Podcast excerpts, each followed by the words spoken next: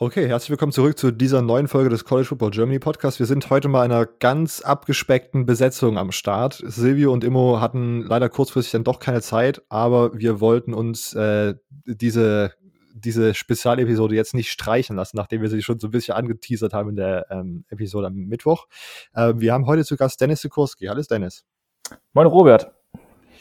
Ähm, bevor Dennis sich kurz vorstellt, möchte ich noch mal kurz den Zuhörern und vielleicht auch Dennis noch mal so ein bisschen erklären, warum wir, äh, wir eigentlich auf diese Idee kamen.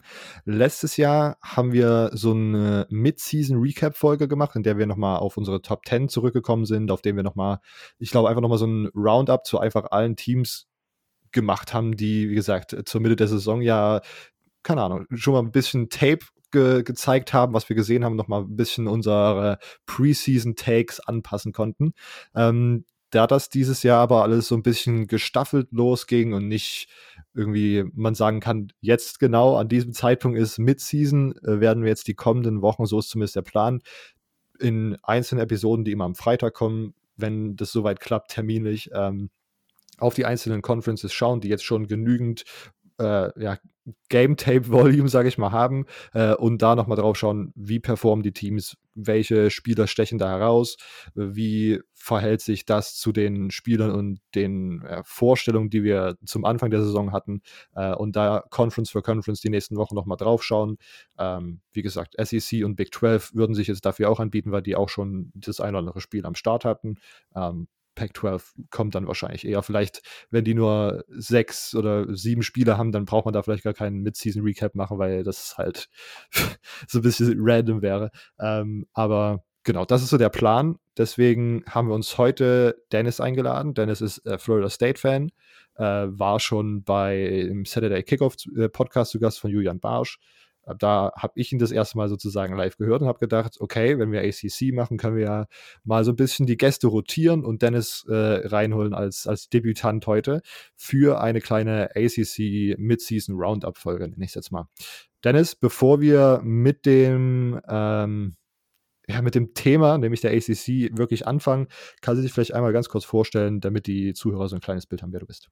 Ja, in Ordnung. Also ich heiße Dennis Sikorski, ich bin 25 Jahre alt und wie eben schon Robert erzählt hat, ähm, ich bin Florida State Fan, gucke seit vier Jahren mittlerweile ähm, American Football, angefangen in der NFL, ähm, bin seit 2017 Philadelphia Eagles Fan. Ähm, was eigentlich ein gutes Timing war, weil dem gleichen Jahr wurde ich dann erstmal Super Bowl ähm, Meister und dann habe ich mir halt überlegt, dass mir NFL irgendwie zu wenig ist und habe mir dann im darauffolgenden Jahr äh, habe ich stark angefangen, College Football zu verfolgen und bin dann über mehrere Umwege und ja, durch unterschiedliche Argumente dann bei Florida State gelandet und ja, jubel denen seit 2018 zu, was allerdings äh, in den letzten Jahren gab es nicht so viele Sachen, wieso man Florida State jetzt irgendwie äh, bejubeln sollte, aber ja, ich denke mal, ich, ich durchstehe das Tal der Trauer und äh, hoffentlich äh, geht es in den nächsten Jahren bergauf mit dem Team. Dazu kommen wir ja später dann nochmal, aber ich glaube, gerade ist halt wirklich ein absolutes Tief, wenn man auch so anschaut, was bei den Philadelphia Eagles abgeht, ist, äh, ich habe da bei ein oder anderem Loss dann schon manchmal gesehen, wie du Samstag und Sonntag auf Twitter einfach langsam in die Football-Depression Kein gutes Jahr für mich, muss ich sagen.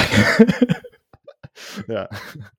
Ähm, Vielleicht noch mal ganz kurz, wie hast du FSU gefunden und meines verschiedene Faktoren? Ich würde gerne noch kurz wissen, was die Faktoren sind. Boah, ähm, also ich wusste, dass Björn Werner, ähm, der war jetzt immer relativ häufig bei RAN NFL zu sehen. Der war ja damals bei Florida State ähm, und kam eben damals von Florida State dann in die NFL. Und ähm, ich habe polnische Wurzeln und äh, da habe ich mal geguckt, was für Polen eigentlich so im College Football unterwegs waren. Und das war zum Beispiel auch ein Sebastian Janikowski, mhm. äh, Kickerlegende. Ähm, und der hat auch damals seinen College-Abschluss ähm, bei FSU gemacht.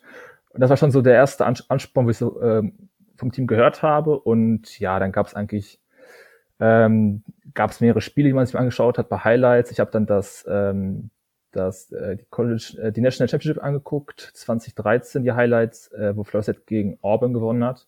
Äh, das war eigentlich ein sehr, sehr geiles Spiel. Ähm, und ja, so über, also mit, mit dem Zeit, mit dem Lauf der Zeit, so wurde das eigentlich immer stärker und Ähm, ich hatte davor noch so ein paar andere Teams, die ich ganz spannend fand, äh, wie Ole Miss und Stanford und so weiter. Ähm, und habe mich dann so irgendwann so entschieden, äh, entschieden, okay, Florida State sagt mir meistens zu und das ist dann halt irgendwie so entstanden und hat sich dann auch so entwickelt. Okay, ähm, das sich sehr interessant an. Perfekt. Äh, guter Einstieg. Ähm, bevor wir aber zu Florida State kommen, haben wir gedacht, wir gehen reihenfolgenmäßig von hinten nach vorne los, starten also beim im Moment schlechtesten Team der ACC, dem Syracuse Orange. Ähm, vielleicht auch da nochmal ganz kurz dazu. Wir wollten jetzt nicht nochmal irgendwie jedes Spiel einzeln auseinanderklamüsern oder so. Wir haben uns so ein bisschen umgeschaut, was wird auf den Websites der Teams oder der, der Fanseiten der Teams so, was sind gerade da Themen, die besprochen werden, wie keine Ahnung, ich habe mir vor allen Dingen Stats so ein bisschen angeschaut, wie äh, Perform-Spieler, die man, die ich mir davor vor der Saison notiert habe, die man so ein bisschen im Auge halten sollte und vielleicht gab es irgendwelche Breakout-Spieler XYZ. Da habe ich mich drauf fokussiert und dann habe ich am Ende nochmal geschaut, was sind die kommenden Spiele in der ACC und wie sehe ich die für das jeweilige Team. Okay, äh, bevor, äh, ja, und dann können wir eigentlich direkt anfangen. Syracuse ähm, habe ich zugelost bekommen. Ähm, und ich glaube, das Erste, was man sagen muss, ist bei den Syracuse Orange Brodels gerade irgendwie. Das ist so, man bekommt ab und zu, wenn man so auf Twitter oder Instagram so ein paar College-Seiten folgt, gerade News rein. Es haben in den letzten zwei Wochen äh, sich zwei DBs dazu entschieden, nach sieben Spielen und einem 1-6-Rekord zu sagen, wir nehmen jetzt den Opt-out und bereiten uns für den Draft vor Andre Cisco und Trey Williams ähm, sind zwei äh, DBs, die recht erfahren sind und da zumindest sogar, ja, wie gesagt, auch für den Draft interessant sein könnten. Die haben jetzt gesagt, sie äh, verabschieden sich erstmal.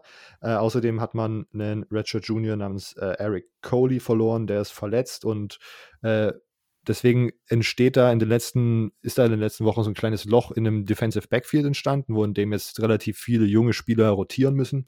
Ähm, und ich glaube, das sieht man gerade auch, weil Syracuse ist weder offensiv noch defensiv gerade wirklich irgendwie entweder anschaubar, man kann es nicht wirklich entspannt verfolgen, weil das wirklich ein bisschen gruselig ist, was so passiert, ähm, footballmäßig.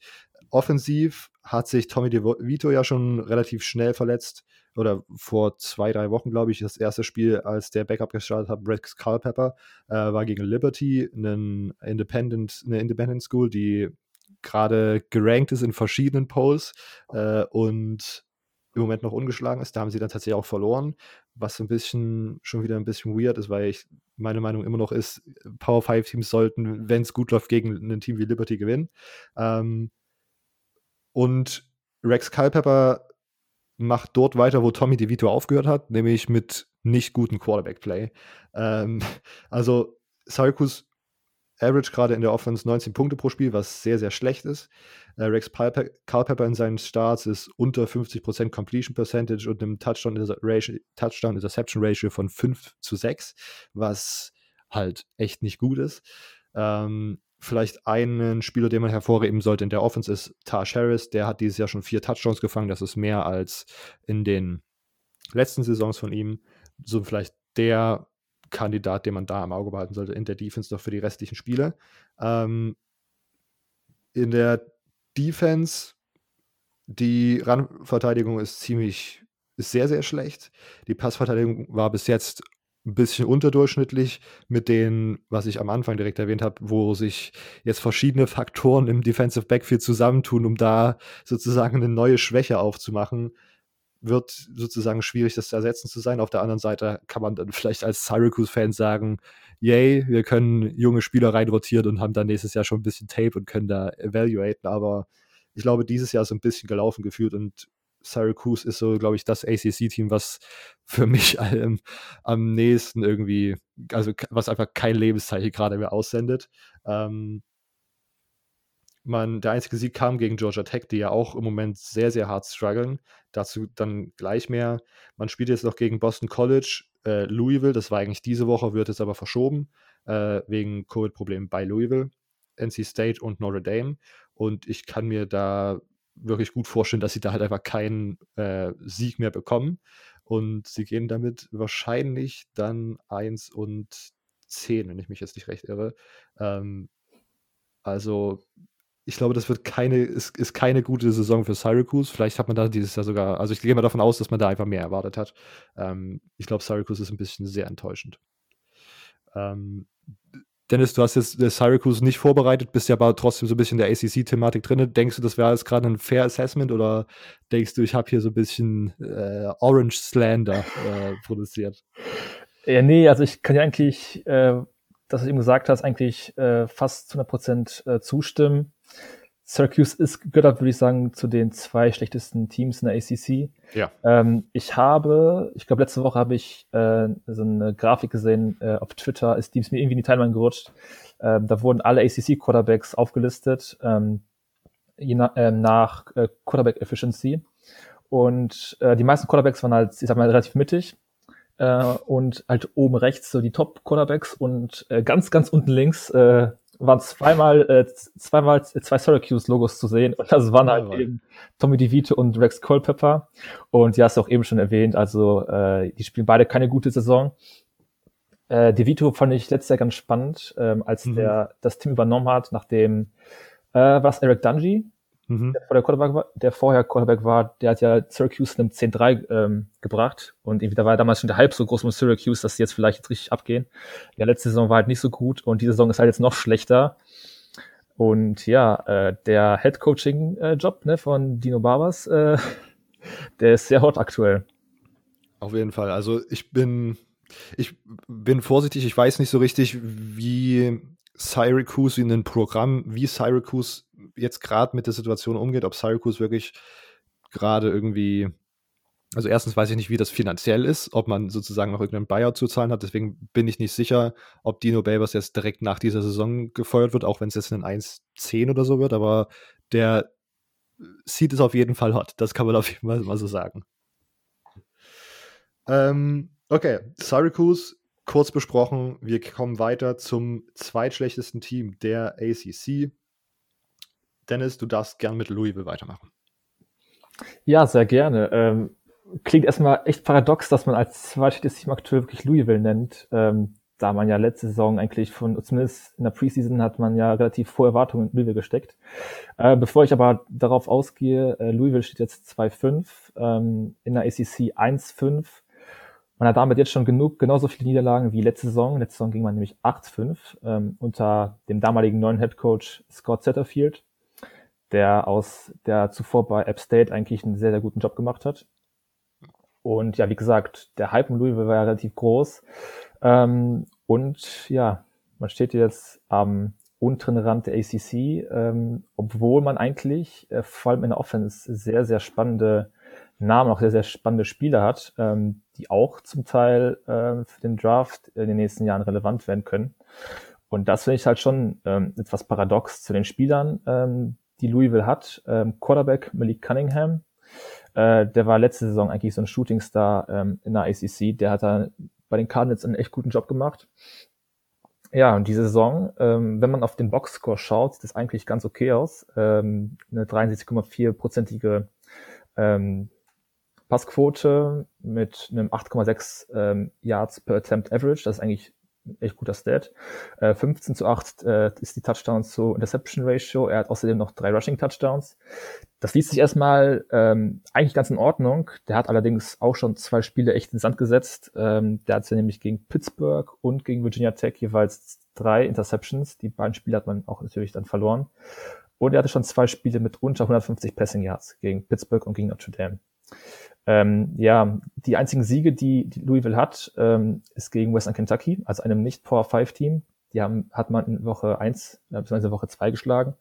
Ähm, und man hat dann mein Florida State äh, vor drei Wochen war das, glaube ich, ähm, oder vor zwei Wochen, glaube ich, äh, relativ hoch, äh, relativ äh, haushoch geschlagen mit 48, 16. Ansonsten hat man Pleiten kassiert, äh, natürlich auch gegen gute Teams, aber die haben zum Beispiel auch gegen Georgia Tech äh, mit 27 zu 46 verloren.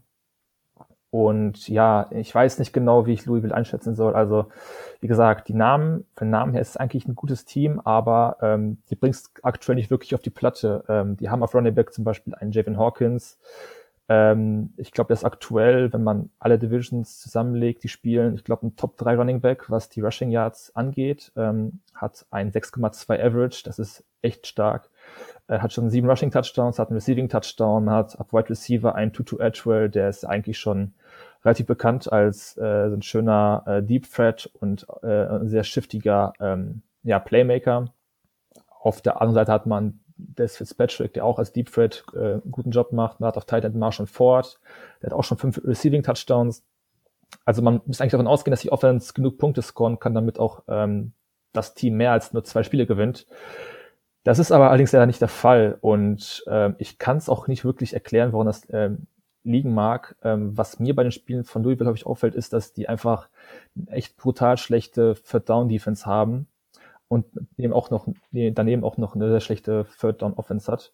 Ähm, und es kommt häufiger vor, dass man bei Third Down, äh, Third and Long ähm, neues First Down zulässt, weil entweder die Defensive Backs zu weit vom, vom Receiver entfernt sind oder man äh, Probleme hat beim Tackling hat.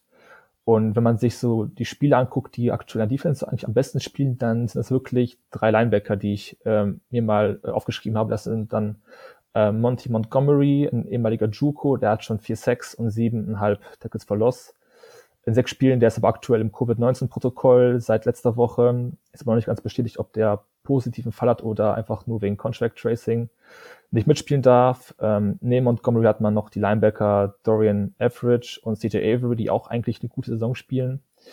Ähm, aber die, in der Secondary, finde ich, ist da nicht viel. Man hat äh, nicht so viel in der D-Line.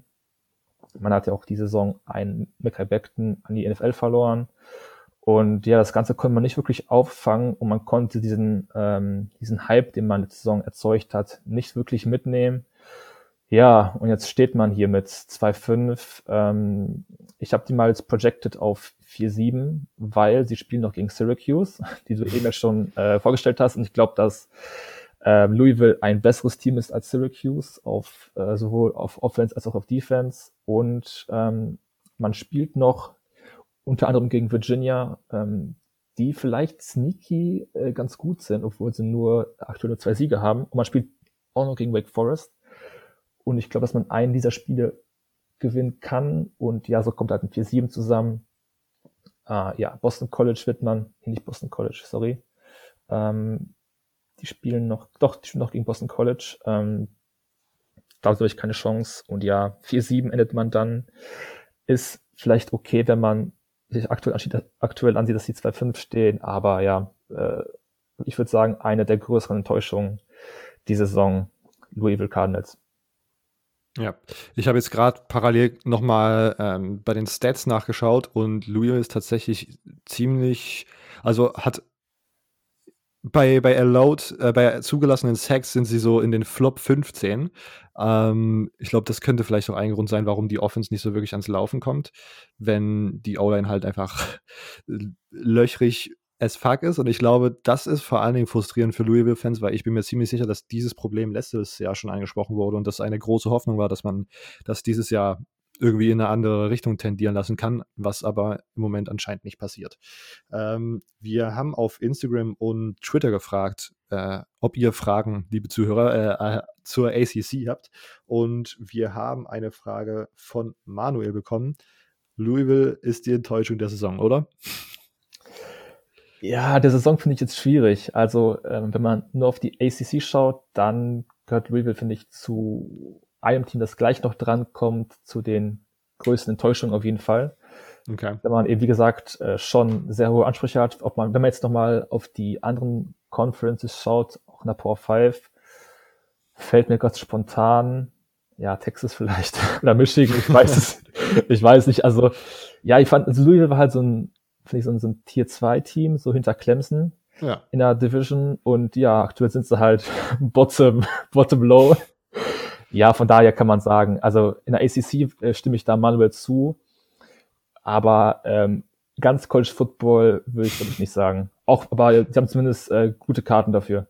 Ja, ja. Also genau, das ist, ich glaube, dem, dem würde ich genauso das unterschreiben. Ich glaube, man hat sich da Hoffnung gemacht, dass diese ganzen Assets, die man dieses Jahr hat, und ich bin mir relativ sicher, dass da viel abgehen wird. Ich weiß gar nicht, ob das ganze Dreiergespann äh, Hawkins, Atwell und ähm, Michael Cunningham dieses Jahr schon in die NFL kann, aber ich bin mir ziemlich sicher, dass Atwell schon gehen kann und Hawkins auch. Ähm, also ich glaube, man hat hier ziemliches Potenzial verspielt diese Saison. Ähm, auch wenn natürlich die ganze Saison noch nicht vorbei ist, aber ich glaube, da wäre tatsächlich mehr drin gewesen, hätte man äh, die O-Line improven können. Stimme ich zu, ja. Okay. Ähm, damit äh, haben wir auch einen Haken an äh, Louisville gemacht und ich würde jetzt weitermachen mit Duke.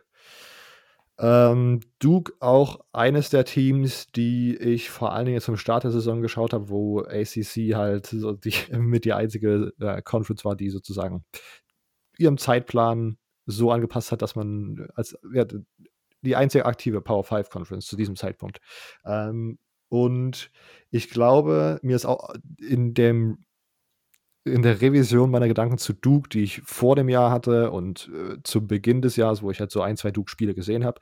Und jetzt ist mir aufgefallen, ich glaube, ich habe jedes Jahr ein Team, was einen Transfer-Quarterback hat, äh, bei dem ich den Transfer-Quarterback sehr viel mehr Wert zuschreibe, als er tatsächlich dem Team bringt. Letztes Jahr, letzte Saison war das äh, äh Washington mit Jacob Eason, was dann so semi geklappt hat und wo ich viel zu hohe Hoffnung hatte. Und ich will nicht sagen, dass ich ähnliche hohe Hoffnung für Duke hatte, aber ich habe von Chase Bryce einiges mehr erwartet. Und ich bin auch, habe diese Hoffnung eigentlich auch immer noch nicht abgeschrieben, weil das, was ich halt gesehen habe, war halt eigentlich überzeugend. Problem ist nur, dass wenn man jetzt nochmal auf die Statline schaut, steht da bei Chase Bryce 55% Completion Percentage, was ja, nicht so gut ist, äh, und sieben Touchdowns zu elf Interceptions, was halt schlecht ist für einen Quarterback, der äh, in der Power 5 Conference ähm, Spiele gewinnen möchte. Äh, was mir dann über meinen Eye-Test aufgefallen ist, ist, dass Duke sehr unterdurchschnittlich daran war, Chase Bryce zu beschützen und dass Chase Bryce sehr schlecht darin war, Würfe anzubringen, wenn der under pressure war. Ähm, korrelierender Stat dazu, Duke hat die drittmeisten Sacks im College Football zugelassen, also auch hier will ich jetzt nicht die ganze Schuld äh, des Versagens auf äh, Chase Bryces Schultern ähm, schieben. Äh, ja, es ist halt einfach, sie haben außerdem die drittmeisten Fumbles im College Football verloren, was ich krass finde. Ähm, und wenn man sich diese offensiven Stats anschaut, ist es halt einfach komplett underwhelming, was da dieses Jahr stattfindet. Äh, auf der defensiven Seite ist aber vor allen Dingen der Pass Rush ziemlich, ziemlich interessant. Äh, man hat die beiden College Football Sack Leader Victor, Victor Dimukiji und Chris Rumpf den zweiten im Team. Äh, plus Shaka Hayward, der eine sehr, sehr gute Saison auf Linebacker spielt. Ähm, und trotzdem schaut es am Ende nur, also das sind sozusagen die Defensive Highlights, aber wenn man dann wieder auf das große Bild schaut, was dieses Team darstellt, ist auch die Defense jetzt nichts herausragendes, auch im ACC-Vergleich. Ähm, und ich glaube, das ist tatsächlich dieses Jahr so ein bisschen Duke einfach. Einfach Duke unterdurchschnittlich wäre meine, wäre meine Zusammenfassung für dieses gesamte Team. Ähm, man wird meiner Meinung nach noch gegen North Carolina, äh, Wake Forest und Virginia verlieren und hat gegen Georgia Tech und Florida State zumindest eine Chance. Ich weiß nicht, ob sie, äh, das sind jetzt, wie gesagt, auch Bottom-Tier-Teams und da die dann vielleicht sozusagen auf dem gleichen Level sind, könnte das recht ähnlich werden. Äh, am Ende dann also irgendwie, keine Ahnung, äh, 3, 3, 7 oder 3, 8. Also es ist halt, ja, das ist. Duke ist irgendwie sehr underwhelming, vor allen Dingen, wenn man sich so ein bisschen drauf gefreut hat, Chase Bryce zu sehen. Und dem wird gerade so ein bisschen die Chance genommen, das zu zeigen, was er kann, glaube ich, mit der, mit der O-Line, die er da vor sich spielen hat. Gedanken zu Duke?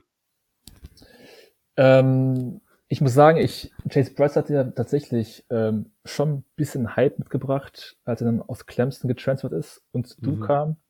Ähm, ich fand aber Chase Bryce auch schon bei Clemson, als der dann eben für Trevor Lawrence einspringen durfte, wenn die mal wieder zur Halbzeit mit 47 Punkten vorne lagen, durfte er nochmal ein paar Snaps spielen. Ich fand ihn aber auch schon äh, eher so semi-gut als Quarterback und diese Ansicht hat sich bei mir auch bestätigt jetzt im Verlauf dieser Saison. Also ich finde Chase Bryce der gibt mir nicht so viel als Quarterback, dass ich den jetzt äh, auch bei einem anderen Team gerne sehen würde. Ähm, was mir gerade noch so aufgefallen ist, hast ja gerade die Fumble-Probleme aufgesprochen bei Duke. Ähm, vielleicht so ein kleiner Fluch der Blue Devils. Äh, ich sag nur Daniel Jones, äh, der gefühlt bei den New York Giants jedem Spiel mindestens ein Fumble hat. Also vielleicht liegt das dann auch, äh, ich weiß nicht, an der Luft äh, in Duke. Ich habe keine Ahnung. Ja, aber äh, ja, Duke unterdurchschnittlich, äh, einfach oder underwhelming, äh, trifft es eigentlich ganz gut. Ähm, ich finde Duke Football, ich, ich will jetzt nicht sagen langweilig, aber irgendwie uninspiriert. Und ja, da stehst du halt dann auch dementsprechend da mit 2-5. Ja, ja. Also vielleicht bleibt es am Ende doch dann einfach eine Basketballschule. Ja, das könnte zumindest ganz gut. Genau, genau. Ähm, okay. Faires Duke Assessment. Jetzt kann Dennis Back-to-Back -back Florida State und Georgia Tech ansprechen. Jetzt, ob es jetzt so fair wird, weiß ich nicht. ich, ich versuche mal möglichst neutral äh, jetzt äh, auf mein Team zurückzukommen ähm, und das jetzt äh, zu recappen. Also Florida Seminoles, mein Team stehen aktuell bei 2-4. Ähm, in der ACC stehen sie 1-4, da sie mit Jacksonville State einen Cupcake-Gegner ähm, im Schedule hatten. Knapp besiegt haben. Ja, man lag, man lag ja schon 14 Uhr hinten, ne, zu Beginn. Direkt einen Six geworfen, das war ganz, ganz fürchterlich. Ja. Aber am Ende, äh, ja, relativ souverän gewonnen, äh, mit drei Scores. Ähm, ja, ich muss sagen, Florida State war so zu, äh, zu Saisonbeginn, gab es eigentlich zwei Narrative. Das war einmal der neue Head Coach Mike Novell und der mögliche Umbruch, der jetzt bei Florida State passieren sollen sollte. Ähm, Problem war nur, ich fand, Florida State hatte noch zu dem Zeitpunkt, als Novell äh, angefangen hat, noch relativ viel Talent ähm, im Team. Und was ich, was ich wichtig ist, äh, Talent im Team haben ist nicht gleich Qualität im Team kannst noch so viel Talent rekrutieren, kannst noch so viele namhafte Spieler haben, aber wenn sie einfach nicht auf dem Platz das zeigen, was ihre äh, Sterne bei 247 Sports oder anderen ähm, Seiten äh, anzeigen, dann kannst du halt mit denen auch nichts anfangen. Und ja, Florida State ähm, ist gerade krass im Umbruch ähm, unter Novell, ähm, nachdem man den Saisonauftakt echt in Sand gesetzt hat gegen Georgia Tech hat man verloren mit 13, 16. Das war nicht schön. Und danach wurde es noch schlimmer gegen Miami, Florida mit 10 zu 52 verloren. Ähm, ja, und danach hat man sich schon relativ schnell dazu bekannt, ähm, dass man die Saison schon abgehakt hat und jetzt versucht, die Jugend zu fördern, da Florida State trotz der letztjährigen Misserfolge doch noch halbwegs gut rekrutiert, immer so im Top 25 ähm, Feld ähm, aktiv ist, äh, was eigentlich ganz in Ordnung ist, muss ich sagen, für Florida State Verhältnisse. Auch wenn das natürlich vor ein paar Jahren noch deutlich höher war. Ähm, genau, man hat ähm, außerdem mehrere Quarterbacks bereits eingesetzt. Ähm, James Blackman war die letzten zwei Jahre Starter, äh, hat mir letzte Saison, letzte Saison schon einige graue Haare ähm, zubereitet und als dann zu Saisonbeginn hieß, ja, Novell geht da ganz offen ähm, in, ähm, in die Saison und es gibt ein Quarterback-Duell, war ich ähm, guter Dinge, dass James Blackman nie mehr Snap sieht bei Florida State, weil ich den Jungen, also der Junge ist natürlich, äh, der kann nichts dafür, aber dabei kann ich schon was dafür, wenn, der, wenn der Scheiße spielt, pardon. Ähm, genau, man hat dann nach zwei Spielen gesagt, okay, ähm, James Blackman, du bist raus, äh, du, du spielst jetzt erstmal nicht mehr. Dann bekam True Freshman Tate Rodemaker ähm, Einsatzminuten gegen Jacksonville State, hat auch vollkommen äh, also der sah, richtig, der sah noch total unvorbereitet aus. Man hat richtig gemerkt, dass der ähm, erst frisch von der Highschool runter ist und danach halt hat Jordan Travis ähm, übernommen. Tra Jordan Travis kam letzte Saison zum Team, äh, war ein ehemaliger Louisville-Commit oder ehemaliger Louisville-Recruit, ähm, konnte schon letzte Saison ein bisschen was zeigen oder ähm, als Quarterback vor allem als äh, Runner und als Scrambler, wo der, finde ich, sehr, sehr gute Qualitäten besitzt. Und die hatte auch diese Saison, äh, muss ich sagen, ganz gut gezeigt. Ähm, Florida State hat, finde ich, mittlerweile, ähm, er ist, glaube ich, mittlerweile eher so ein Run-Heavy-Team geworden, ähm, dass die Rushing Attempts auf mehrere Spieler verteilt. Ähm, LeDamian Webb, ähm, Deshaun Corbin und Lawrence Torfili da so ein paar Namen, die man nennen kann. Und eben dann auch John Travis, der ähm, das Team aktuell auch anführt in Rushing Attempts. Ähm, als Passer ist John Travis unterentwickelt. Ähm, der hat kein Wumms im Arm und dadurch funktioniert auch so eine wirkliche Dropback-Offense bei Florida State aktuell einfach gar nicht.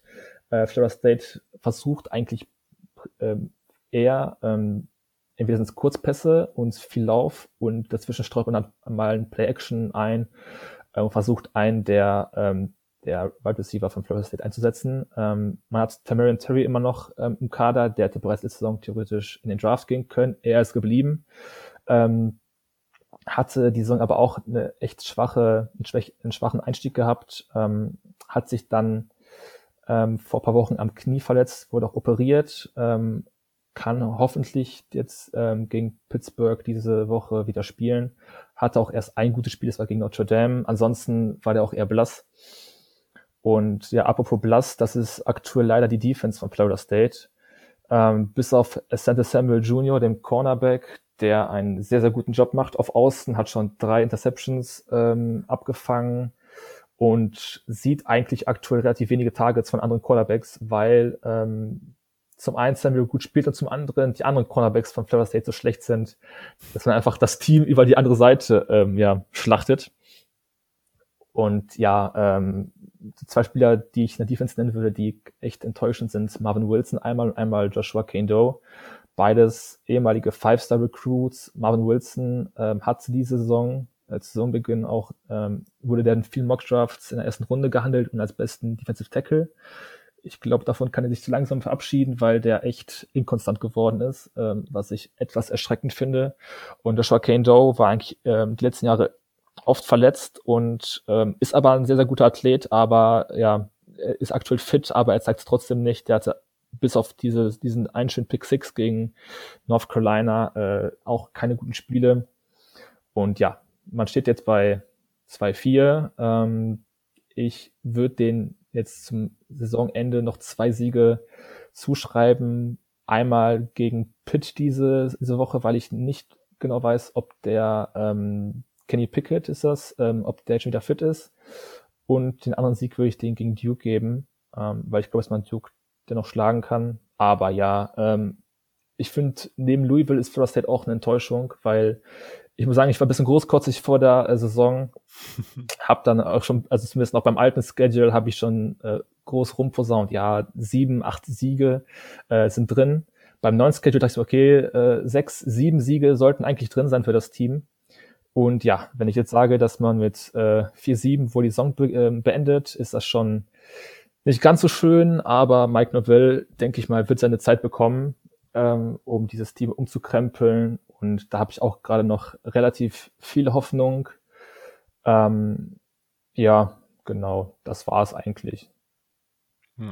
Ich ähm, glaube, für Florida State ist es ziemlich wichtig, jetzt einfach mal ein bisschen irgendwie konstant, Konstanz in dieses Team zu bringen. Von, von angefangen eigentlich bei den Coaches, äh, dass da jetzt permanent sozusagen einen Coach anfängt und nicht mal ein Jahr später hat man dabei im Grunde schon die, die Hot Seat-Gerüchte. Ich glaube, das tut einem Programm auf lange Zeit nicht gut.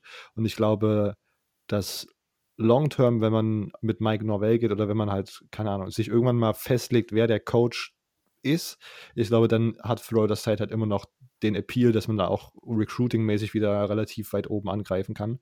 Und Big Picture sozusagen irgendwann wieder ein gutes Team wird. Ähm, aber das, was ich diese Saison von ihnen gesehen habe, ist auch, ich, also ich hätte ja irgendwie mehr erwartet, auch wenn man natürlich dieses Jahr ein krasses Umbruchjahr hat.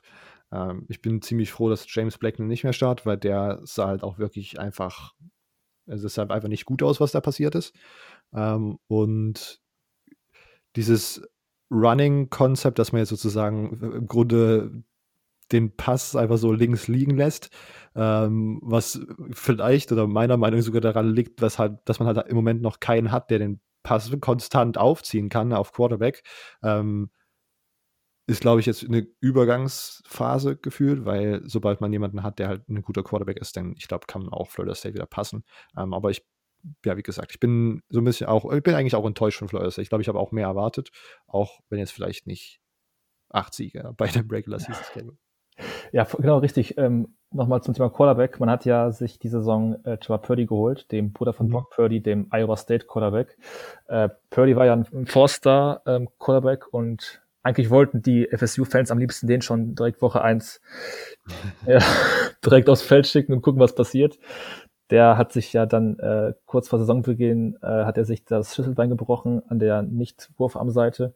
Äh, fiel erstmal die, die ersten Wochen aus, hatte jetzt gegen Louisville, glaube ich, war das, hat er sein Debüt gegeben. Ähm, ich habe durch die letzten beiden Drives spielen und die Stats davon null Completions von neun Attempts. Das war schon wieder so, okay, äh, vielleicht ist es doch nicht, aber man muss auch sagen, seinem Schutz, äh, die Wide Receiver von Florida State, die fangen aktuell wirklich gar nichts. Äh, das ist echt, echt enttäuschend, weil wirklich neben Terry hat man wirklich da keinen anderen Receiver, der da halbwegs gute Hände hat. Und ja, also Wide Receiver finde ich aktuell so mit O-Line und der ganzen Defense so mit das schlechteste Feld dass man da aktuell hat. Also man hat da wirklich gerade viele Baustellen und das wird wohl auch noch mindestens eine Saison weitergehen. Also ich kann mir nicht vorstellen, dass man da nächste Saison äh, plötzlich mit breiter Brust in die Saison geht, sondern auch erstmal abwartet. Und dann vielleicht erst zu 2022 äh, habe ich da schon dann eher, eher ähm, irgendwelche ja, Erwartungen an das Team. Aber erstmal Ruhe reinbringen, äh, sucht euch die Spiele aus, die ihr die nächsten Jahre entwickeln wollt, baut auf dem Tra äh, Trainerstab auf und ja, dann schauen wir mal, was passiert. Yep. Bevor wir jetzt zu Georgia, achso, ich möchte, wir haben natürlich Fragen zu, äh, zu Florida State bekommen, wahrscheinlich eines der Teams der ACC, die so Deutschland verfolgt werden. Ähm, ich möchte mal kurz zu Marvin Wilson kommen. Du hast angesprochen, sehr inkonstant, äh, vielleicht doch nicht in der ersten Runde. Letztes Jahr habe ich äh, predicted, dass Tua ein recht guter NFL-Quarterback wird. Ich bin im Grunde ein Madden-Orakel, weil in meiner Madden-Franchise hat Tua ziemlich gut gespielt. äh, dieses Jahr, auch wenn ich ihn auf Rechtshänder umgeeditiert habe, weil mich das einfach nur verwirrt hat. Das ist Taulia.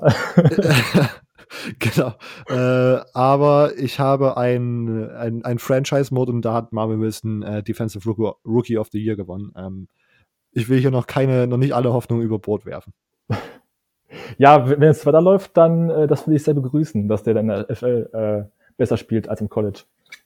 Auf der anderen Seite war das bei einem, ist es in einem Team, was mittlerweile in London spielt. Also ich weiß nicht, inwiefern man dieses äh, Big Picture Franchise Prediction man da wahrnehmen sollte.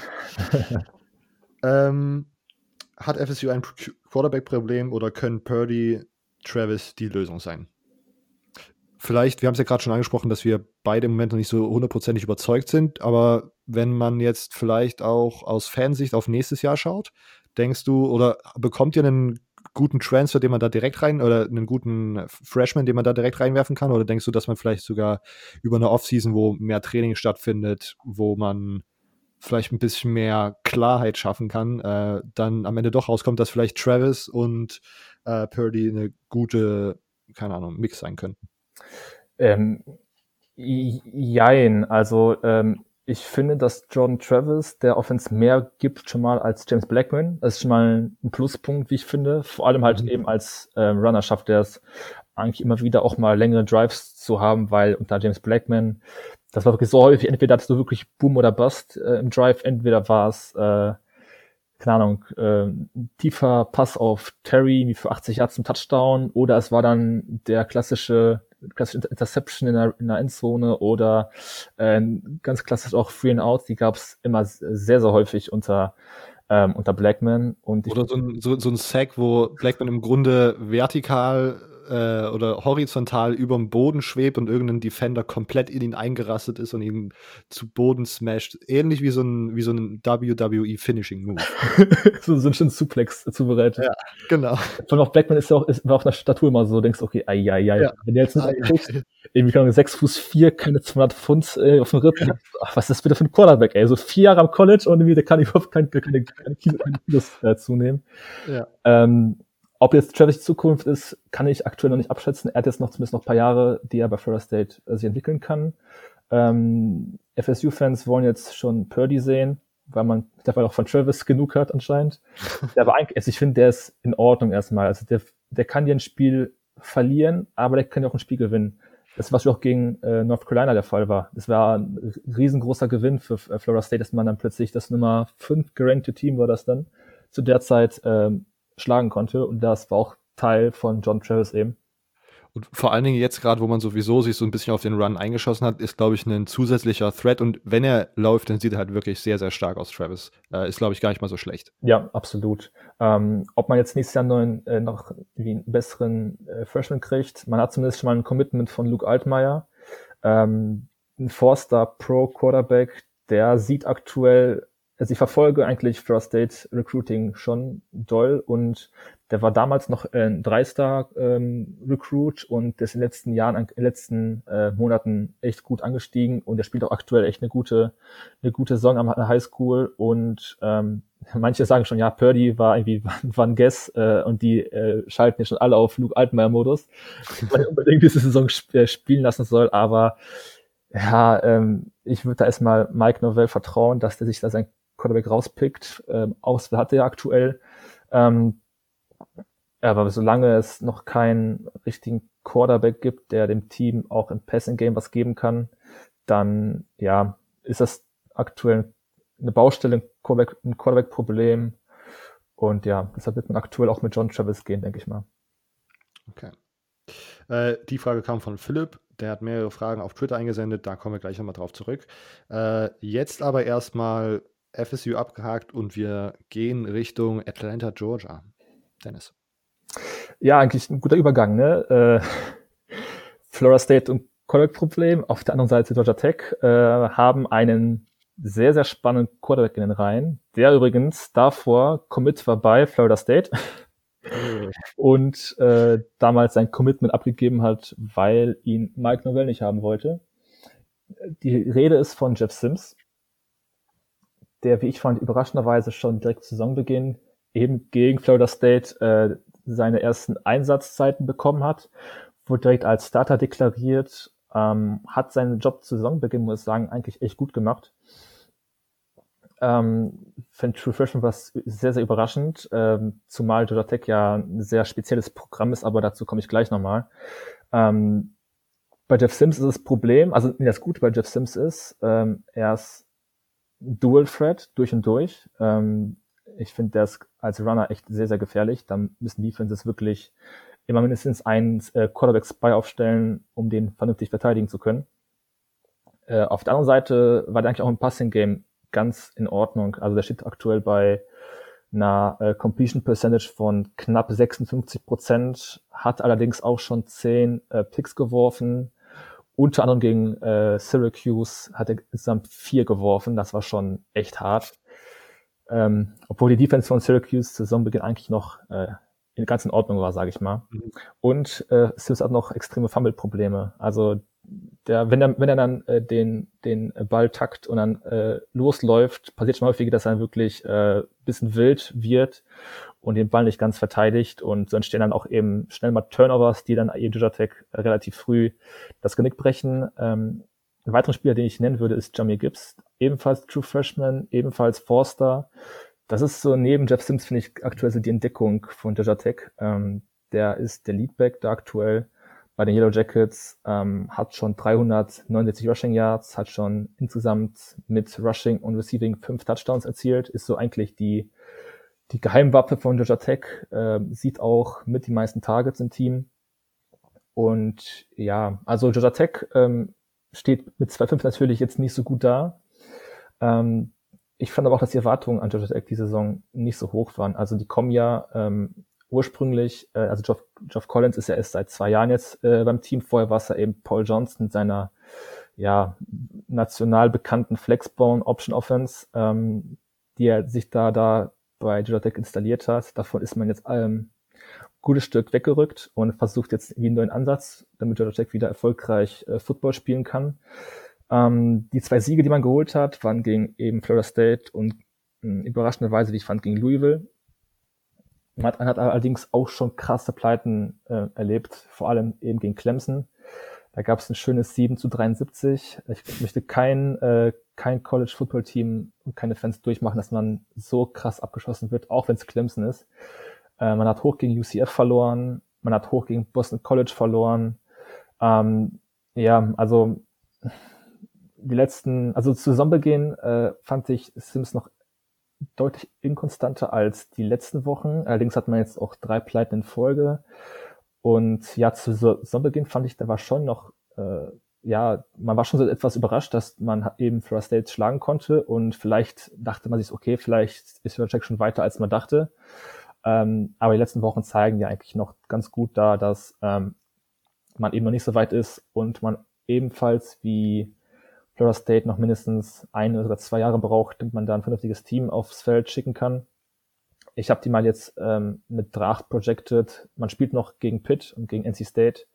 Ich glaube, dass man eins von denen gewinnen kann. Ähm, zumindest ist Jotec mal gefühlt ganz gut da, ähm, ein Upset zu holen. Ähm, ja, genau. Die Storylines zusammengehen war halt eben James, äh, ob Jeff Sims äh, die, den Starter bekommt oder James Graham weitermacht, der letzte Saison Starter war. Ähm, wie ich finde, war es eine gute Entscheidung von Georgia Tech, dass man Jeff Sims sofort ähm, ja, als, als Starting Quarterback, als True Freshman ähm, ernennt. Und ja, ich würde jetzt erstmal abwarten, wie das mit denen weitergeht. In der Defense, ähm, Defense finde ich noch nicht so gut, muss ich sagen. Ich finde auch die äh, Wide Receiver Option, die Sims aktuell hat, auch eher mäßig, eben außer Jamie Gibbs, ähm, der so ein übelst, keine Ahnung, elusive Back ist, wie ich finde, und auch sehr, sehr gute Hände hat und auch viel nach dem Catch machen kann, sehe ich da halt aktuell echt wenig Waffen und deshalb habe ich da relativ hohe äh, Stücke, setze ich da gerade aktuell aufs Recruiting, dass man jetzt vielleicht sieht, okay, man hat dann zwei sehr, sehr junge Spieler, auf denen man aufbauen wird und vielleicht kann man ja dann um die beiden Spieler äh, ein gutes Team aufbauen in den nächsten Jahren.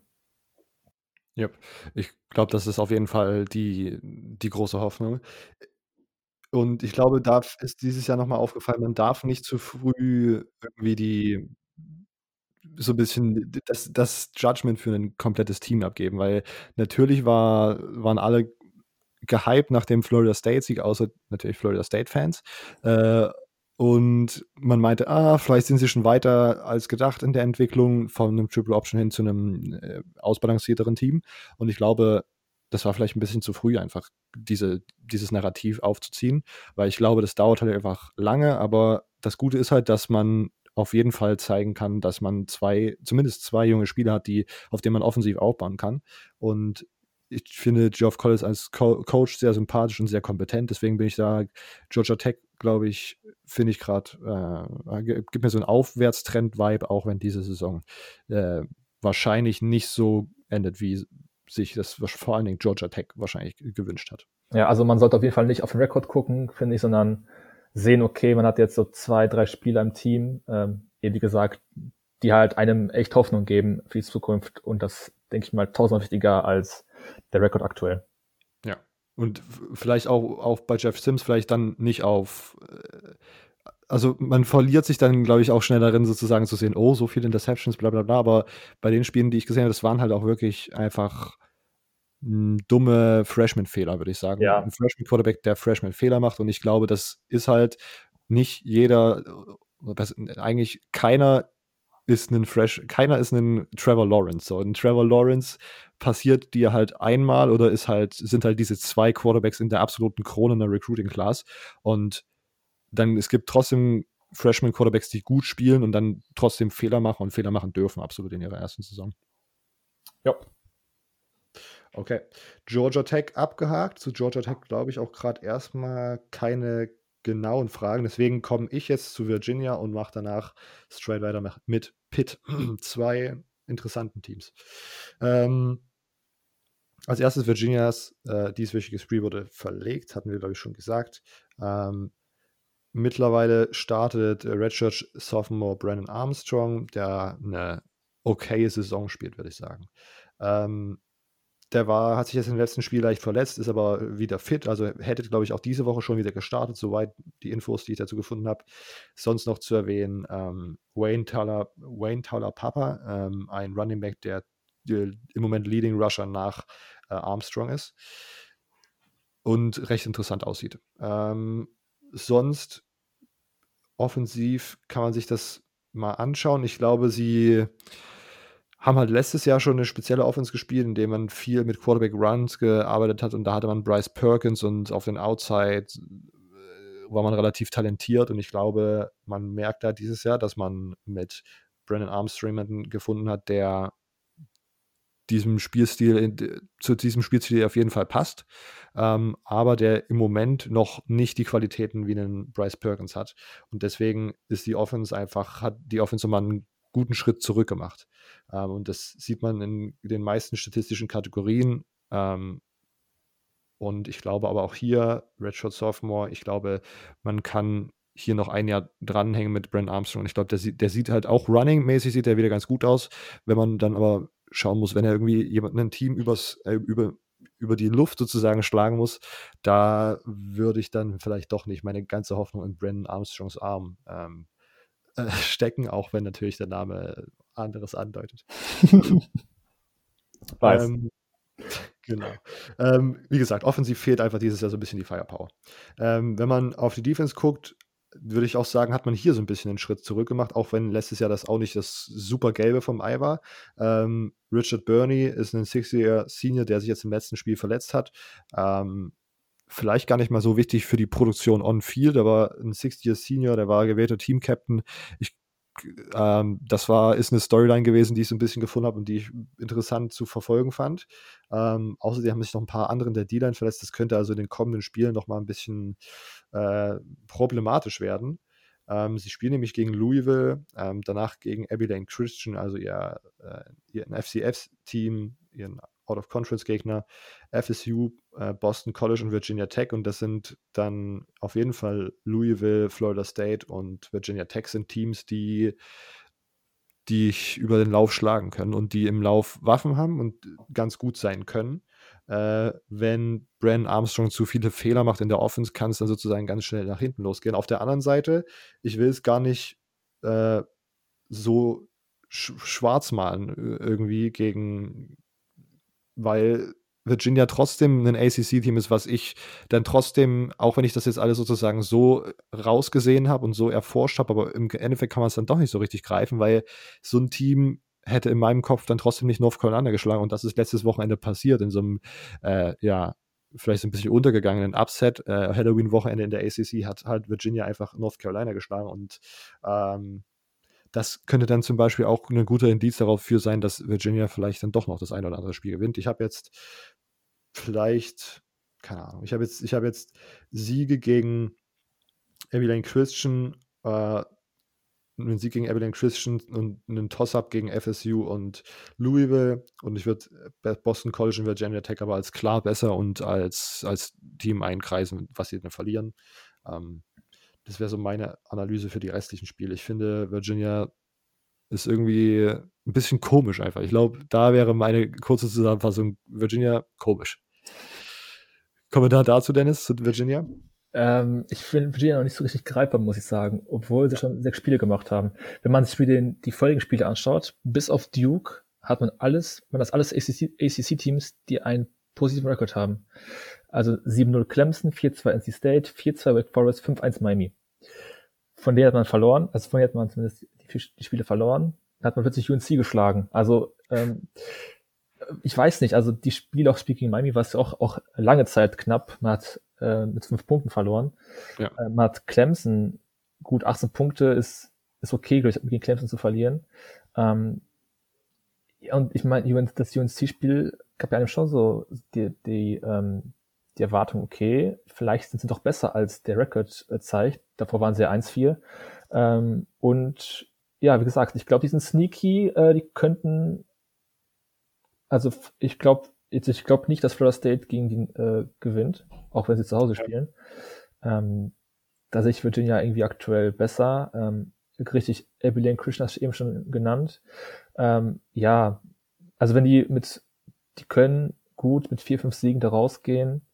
Enttäuschend, da man letzte Saison, ich glaube sogar die, äh, die, was ist das, Coast, glaube ich, ne, gewonnen hat. Mhm. Da hat man ja dann gegen Clemson stark verloren im AC Championship ja. Game. Ähm, hast du in der Defense eigentlich äh, Charles Snowden erwähnt, wollte ich mal fragen. Nee, den hatte ich noch nicht erwähnt. Genau, also das ist für mich ein Spieler, ähm, der da eigentlich einen echt guten Job macht. Der hat auch gegen UNC, ähm, hat er glaube ich dreieinhalb Six gehabt gegen Sam Howell, hatte auch einen Forced Fumble. Ähm, der war auch schon in der Preseason, war das schon so ein ähm, kleiner Draft-Crush bei einigen äh, Scouts, der Linebacker. Und ähm, aktuell muss ich sagen, der macht das ganz gut bei Virginia. Also 5-6 bis äh, mittlerweile, 8,5 Tickets for Losses, drei Passes defended, Force Fumble, das liest sich ganz gut, muss ich sagen. Ja, ja. Vielleicht dann defensiv dann doch gar nicht so schlecht, wie ich das jetzt zeichnen wollte, aber wie gesagt, ich finde es auch, ich, natürlich können sie, keine Ahnung, vielleicht kann sie sogar vier Spiele noch gewinnen, aber Virginia irgendwie so nicht greifbar und ja, ich finde Virginia sehr, sehr, sehr, sehr komisch irgendwie dieses Jahr. Und ich, ich weiß, ja, das war, glaube ich, das größte Fragezeichen, was mir hier in, der, in dem Roundup irgendwie so ein bisschen begegnet ist. Ähm, auch zu Virginia erstmal keine weiteren Fragen, deswegen kommen wir jetzt zu Pitt. Ähm, Pittsburgh super gut äh, in die Saison gestartet und dann relativ schnell in sich zusammengebrochen. Ähm, und ich glaube, ein großer Grund ist dafür, dass Pitts Offense dieses Jahr irgendwie nicht gut ist. Ähm, sehr, sehr uneffizient. Die Team Completion Percentage liegt nur bei 50 Prozent, ähm, sind sehr, sehr schlecht an Third Downs und können nur, äh, 5, haben bis jetzt nur 25 Punkte pro Spiel gescored, was auf Rang 70 von insgesamt 115 FBS-Teams im Moment ist. Also das ist halt irgendwie not great. Ähm, Kenny Pickett, der ist ganz gut gestartet, ist dann aber irgendwie, hat dann so ein bisschen nachgelassen und ist wie gesagt jetzt verletzt. Ähm, ich habe noch keine Infos, ob er der jetzt dieses Wochenende spielt. Äh, Joey Yellen äh, war der Backup-Quarterback, der äh, ihm sozusagen bei ihm in die Fußstapfen, äh, Fußstapfen getreten ist. Ähm, spielt gegen Miami und Notre Dame aber wirklich nicht gut, auch wenn man dazu sagen muss, dass das natürlich jetzt nicht die schlechtesten Offenses sind. In den beiden Spielen äh, 44,7% seiner Pässe, Pässe completed, nicht gut. Äh, für 400 Yards, ein Touchdown, drei Interception, das ist, ja, wie gesagt, nicht, nicht, einfach nicht gut. Ähm, dafür auf der anderen Seite ist sozusagen kompletter komplette Gegenteiltag, weil die Defense ist sehr, sehr, sehr, sehr interessant anzusehen und sehr gut und vielleicht dann am Ende auch für den einen oder anderen Draft-Enthusiasten interessant.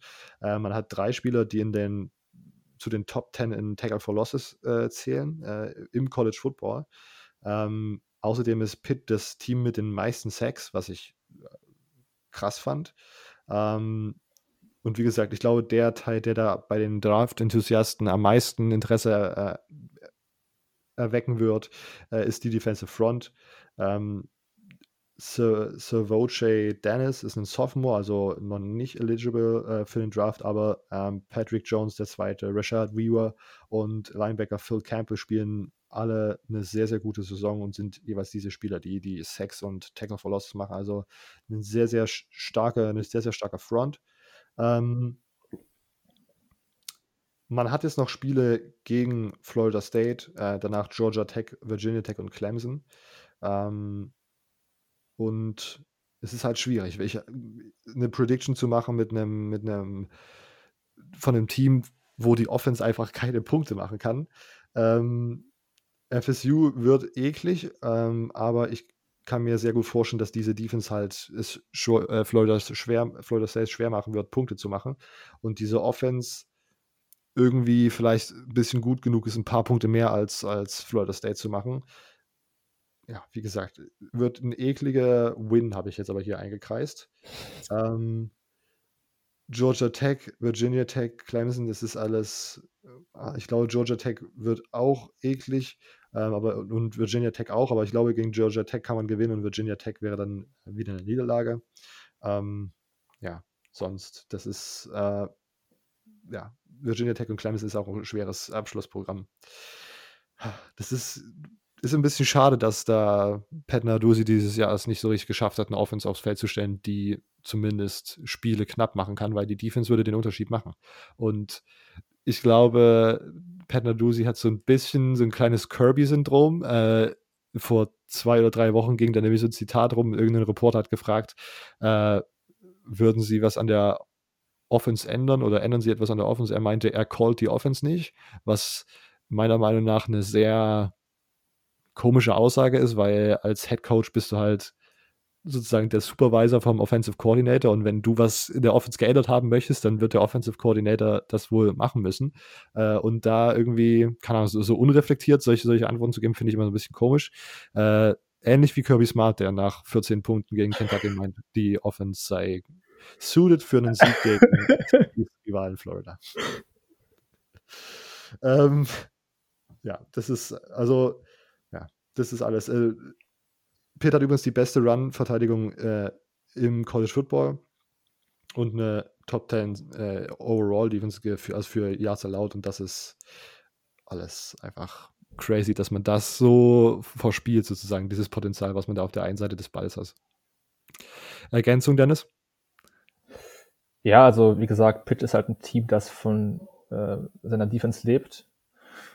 Und wie du schon erwähnt hast, schade, dass es Pat Narduzzi nicht geschafft hat, dann auf der Defense aufbauend eine halbwegs vernünftige Offense aufzubauen. Ähm, eigentlich brauchst du ja nicht viel, wenn du eine sehr, sehr gute Defense hast. Ähm, da brauchst du jetzt keine, keine 400 Passing Yards pro Spiel, sondern äh, eigentlich kannst du ja mit durchschnittlichem Quarterback Play und durchschnittlichem Running und Rushing Play ähm, mehr als drei Siege rausholen.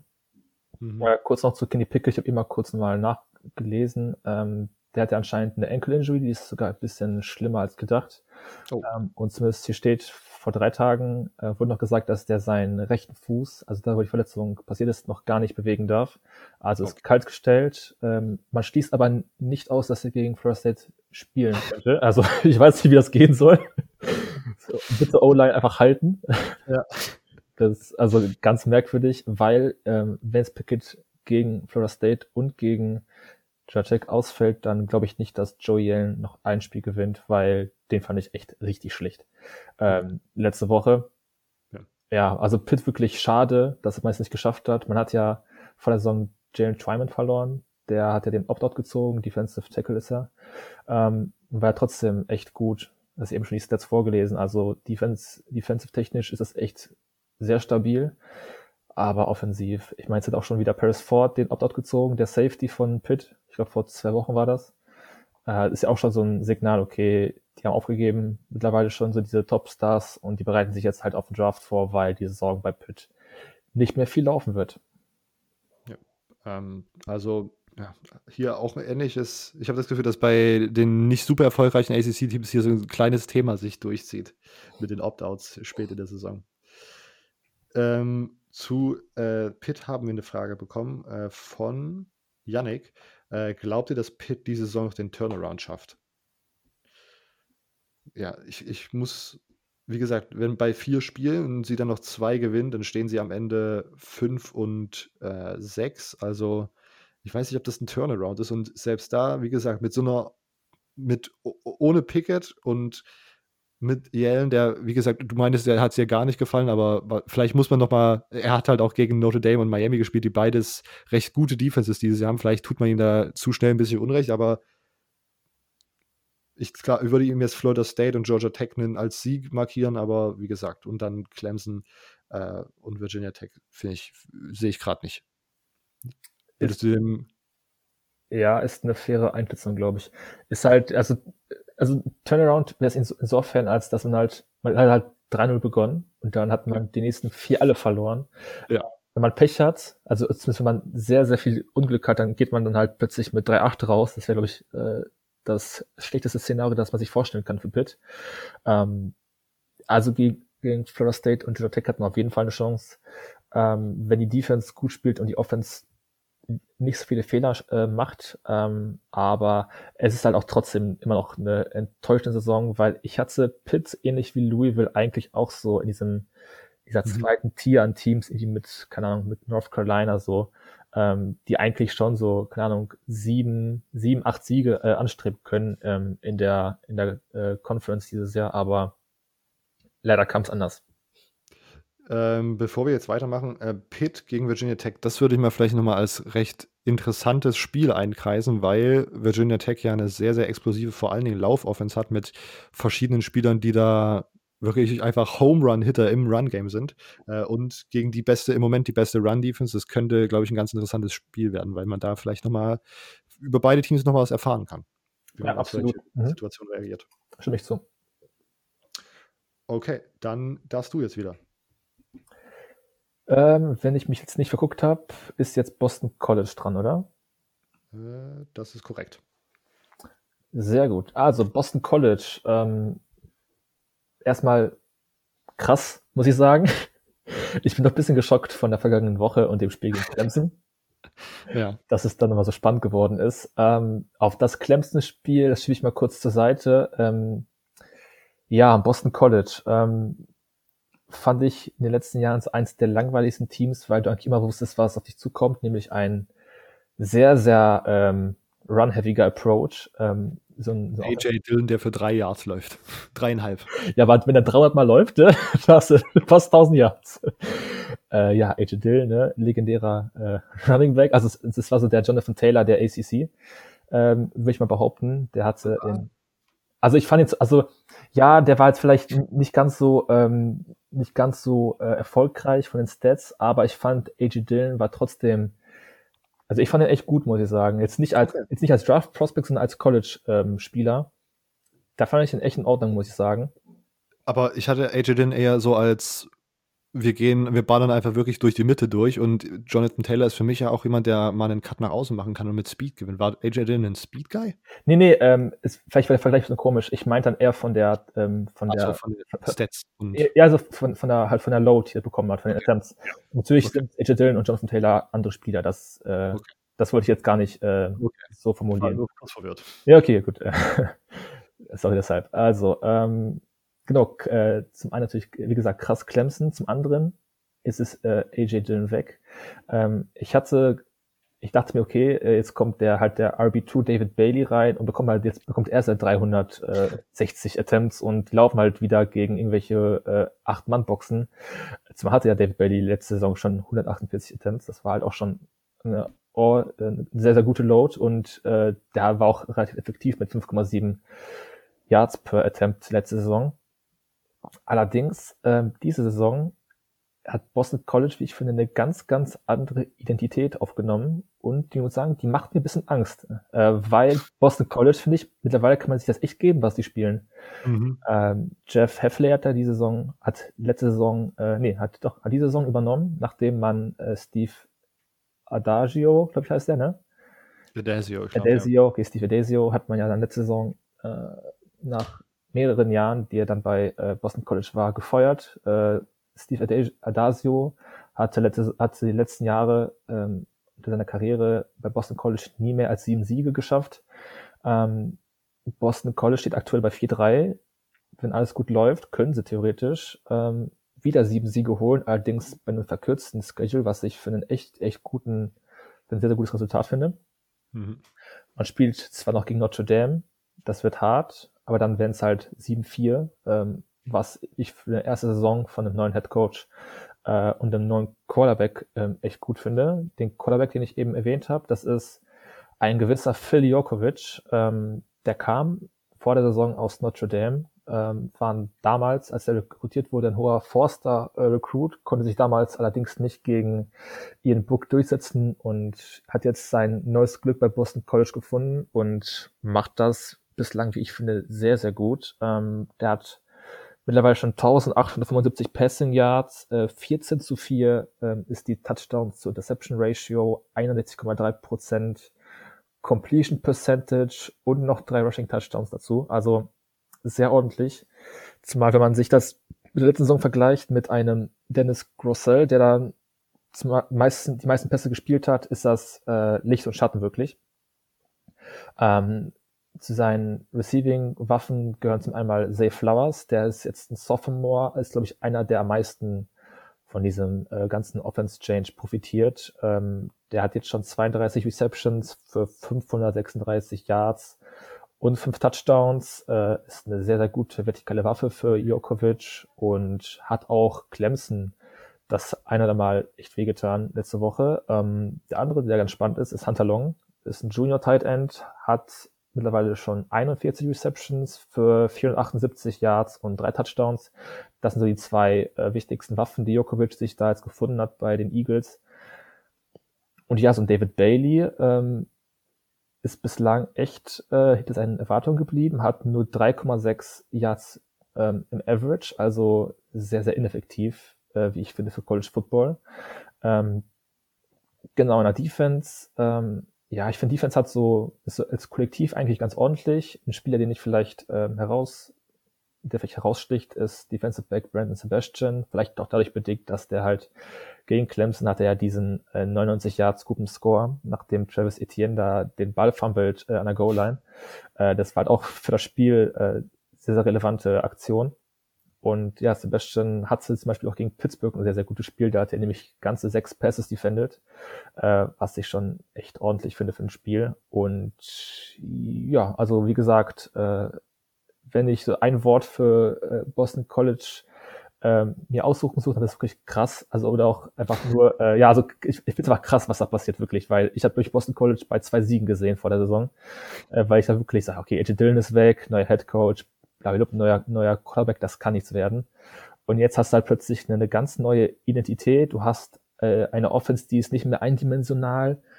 Mh, die geht durch die Luft jetzt mittlerweile echt gut. Ähm, und wie gesagt, ich traue denen wirklich aktuell 7-4 zu und das wäre ein sehr, sehr gutes Ergebnis ähm, für den neuen Head Coach und für das Team allgemein. Ja, ich glaube, das ist auch äh, kompletter Kulturwechsel. Einfach das ist ein richtiger, das ist wirklich einfach so ein kompletter 180 Grad, wir drehen alles um hier, weil das ist wirklich krass gewesen. Also das Clemson-Spiel war ja wirklich einfach allererste Sahne, dass man dann am Ende da verliert, ist natürlich ärgerlich, aber ich glaube, das ist so ein, kommt jetzt drauf an, wie lange man Jeff Heffley äh, halten kann, aber ich glaube, das ist sonst so ein Team, das auch in meinem Kopf gerade auf jeden Fall Richtung, Richtung nach oben trendet und vielleicht diesen Trend dann so ein bisschen mitnehmen kann, auch wenn man natürlich bei Boston College schauen muss. Ich glaube, da hat man dann ein relativ äh, niedriges Ceiling, was man an, an Recruits ab, abholen kann, weil Boston halt nicht so eine, ich glaube, kein College-Sport äh, ein Anzugsgebiet ist so. Ähm, deswegen vielleicht da auf Zukunft aber so ein bisschen fraglich, was man da an Potenzial rausholen kann, aber diese Saison ist wirklich krass, was da passiert. Ich glaube, krass beschreibe das ganz gut. Ähm, okay, dann würde ich jetzt einfach wieder weitermachen mit Wake Forest, auch einem sehr, ich sag mal, interessanten Team. Ähm, ich würde sagen, Boston, äh, Wake Forest ist vielleicht sogar so ein bisschen underrated. Die stehen im Moment 4-2, ähm, sind 0-2 in die Saison gestartet und haben die letzten vier Spiele gewonnen.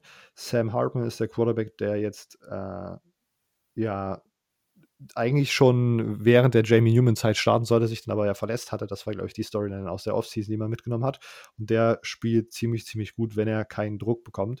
Ähm, Running Back Kenneth Walker macht ihm den Job da wirklich sehr leicht. Die ähm, spielen mit sehr vielen RPOs, wo man natürlich dann auch, äh, wenn man einen guten Running Back hat, auf jeden Fall ganz gut aufgestellt ist. Ähm, zuletzt hat er drei Touchdowns gegen Syracuse gelaufen ähm, im letzten Spiel. Das war ziemlich genial.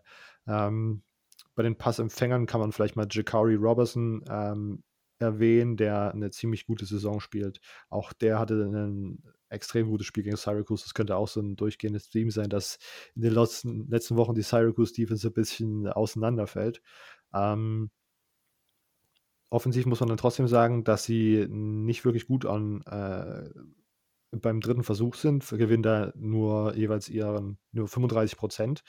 Das könnte, glaube ich, relativ schnell problematisch werden, wenn man halt äh, den dritten Versuch nicht completen kann. Ähm, man hat gegen Campbell, Virginia, äh, Virginia Tech und Syracuse gewonnen. Äh, Virginia Tech ist hier, glaube ich, so ein bisschen das, was heraussticht, weil das wieder so ein äh, ACC Random Win ist. Ich glaube nämlich, dass Virginia Tech dieses Jahr eigentlich immer noch ziemlich gut ist, auch wenn die schon, wie gesagt, fragwürdige äh, Losses auf ihrem Rekord haben. Ähm, defensiv. Man lässt zwar äh, 447 Yards pro Spiel zu, was halt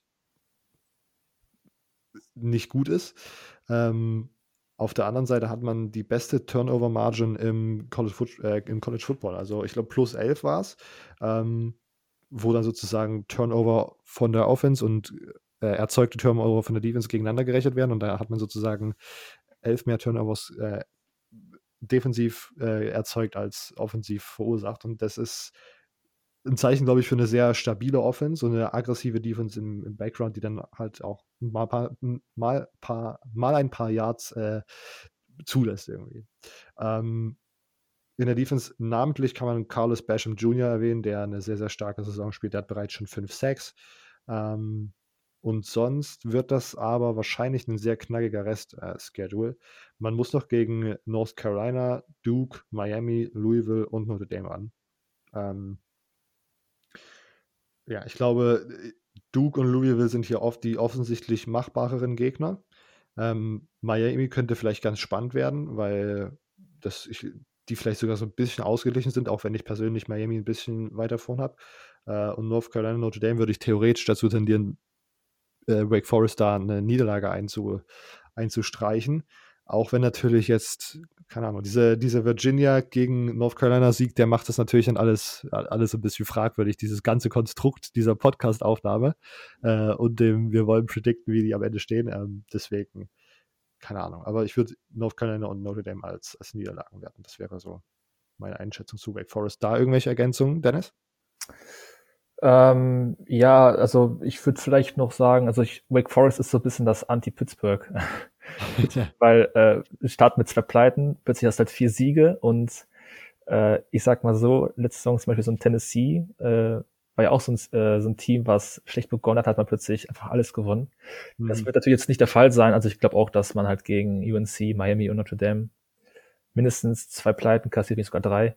Ähm, ich bin dann auch überrascht, dass man so gut klarkommt mit den Abgängen, nicht nur von Jamie Newman, sondern auch von Sage Surratt, mhm. der den Opt-out gezogen Das war eigentlich so der, äh, der beste Receiver, den man da hatte bei Wake Forest. Und ja, also ich finde, die haben echt zwei sehr gute Running Backs, die hast du auch eben schon genannt. Äh, Carlos Basham in der Defense. Ähm, ich bin auch, muss sagen, überrascht, dass die so gut dastehen, weil ich habe von Wake Forest eigentlich vor Saison weniger, wenig erwartet. Ähm, und nach sechs Spielen 4-2 finde ich das schon echt, echt positiv. Ja. Okay, ähm, ich glaube auch zu Wake Forest keine, keine weitere Frage. Und wenn ich jetzt eine verpasse, kommen wir nachher einfach nochmal zurück. Wir kommen jetzt erstmal zu Virginia Tech. Genau, das war das, das war die Random-Pleite. also der Random Sieg von Wake Forest gegen Virginia Tech. Ähm, ja, Virginia Tech ähm, steht 4-2 da, hat also hat noch nicht das ähm, das äh, Extraspiel gehabt gegen eigentlich ACC-Team. Das heißt 4-2 Total, 4-2 in der äh, ACC. Ähm, ja, Virginia Tech, ähm, Saisonbeginn hatten sie echt ja, Pech gehabt. Da hatte man sehr, sehr große Probleme mit, äh, mit dem Coronavirus. Ähm, beim allerersten Spiel, das sie hatten, das wurde erstmal verschoben gegen Virginia. Äh, dann spielte man gegen NC State, äh, wo einfach mal 23 Spieler gefehlt haben. Unter anderem auch der Quarterback Hendon Hooker, das ist eigentlich der Starter bei denen. Und trotzdem gewinnt man damals äh, sehr hoch sogar mit 45 zu 24 gegen NC State. Das kommt ja gleich auch nochmal dran, das eigentlich auch ein gutes Team ist.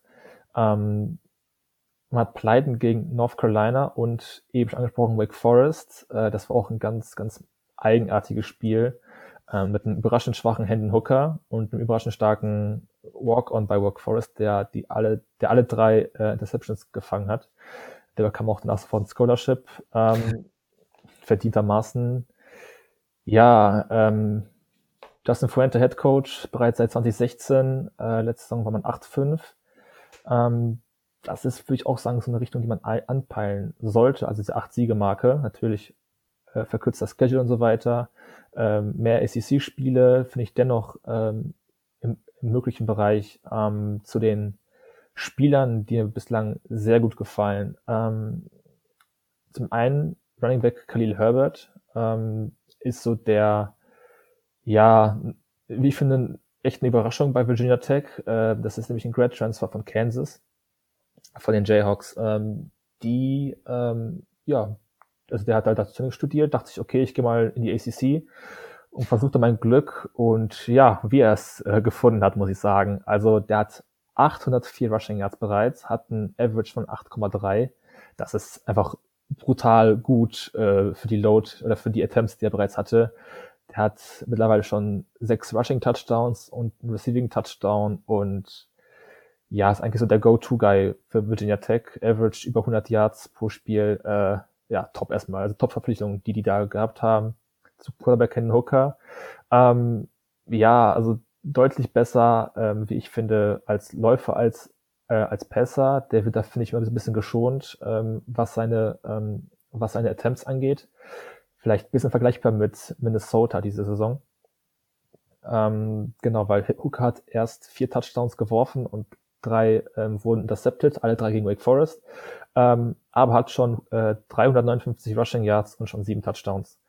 Äh, genau, und äh, der hat halt nach Spiel 3 gegen Brex, äh, für Braxton Burmeister ist er eingesprungen. Wie eben gesagt, Hooker war vorher, ähm, hatte Coronavirus, musste zwei Spiele aussetzen, dann war er auch noch, ich glaube, angeschlagen, ich glaube auch wegen einer äh, weiteren Erkrankung. Deshalb hat dann eben Braxton Burmeister gespielt, der war, ja, war okay, ähm, Virginia Tech konnte aber beide Spiele gewinnen zu Beginn. Ja, und dann kam halt Hen Hooker rein, macht das, wie ich finde, echt ordentlich. Äh, man hat Boston College geschlagen ähm, mit 40 zu 14, was sehr hoch ist dafür, dass Boston College eigentlich ein gutes Team ist. Äh, man hat jetzt auch noch Louisville schlagen können. Man hat North Carolina ähm, hat man viele Punkte kassiert, aber auch viele Punkte gemacht. Das war auch eins dieser Spiele, wo du auch sagst, okay, gucke ich gerade ein Big 12 Spiel oder wie ist das Pac 12? Nein, es ist ACC, wo plötzlich äh, über 100 Punkte fallen. Also es war auch skurril was abging. Ähm, zwei Spieler Defense, die ich noch nennen würde, äh, sind die beiden D-Liner Justice Reed, äh, den kennt vielleicht noch, den kennst du vielleicht noch ganz gut aus seiner Zeit bei Florida, mhm. der mal gespielt hat. Der war danach drei Jahre bei Youngstown State in der FCS, steht mittlerweile bei viereinhalb Sacks, hatte im allerersten Drive gegen Louisville bereits zwei Sacks, also der war sofort dominant letzte Woche. Äh, der andere ist Amari Barno, der auch schon bei dreieinhalb Sacks steht und achteinhalb TFLs, also jetzt keine großen Sackzahlen, ähm, aber Virginia Tech Defense finde ich eigentlich trotzdem echt ordentlich. Zumal man ja zusammen begonnen hat man ja so den Starspieler Caleb Farley verloren, äh, der äh, ja aus Corona-Gründen hat er den Opt-out gezogen, hat sich bereits aktuell für eine NFL-Draft vor. Äh, sieht so aus, als wäre es ein First-Rounder und wenn so ein Spieler wegbricht, ähm, ist das schon mal hart für die Defense. Äh, man lässt nämlich, wie ich finde, relativ viele Punkte zu. Ähm, das auch vielleicht äh, Virginia Tech bisschen schade, dass man, ich glaube, die könnten echt, äh, also theoretisch ohne diese Pleite, diese dumme Pleite gegen Wake Forest schießt halt 5-1 da und bist auf einem Niveau mit Miami, äh, mhm. was halt, finde ich, dem eher entspricht, was Virginia Tech ist. Ähm, und ja, die nächsten wichtigen Spiele, eben schon angesprochen, äh, man spielt jetzt in Woche 11 gegen Miami und Woche 15 gegen Virginia, das äh, Virginia, Virginia Tech Derby.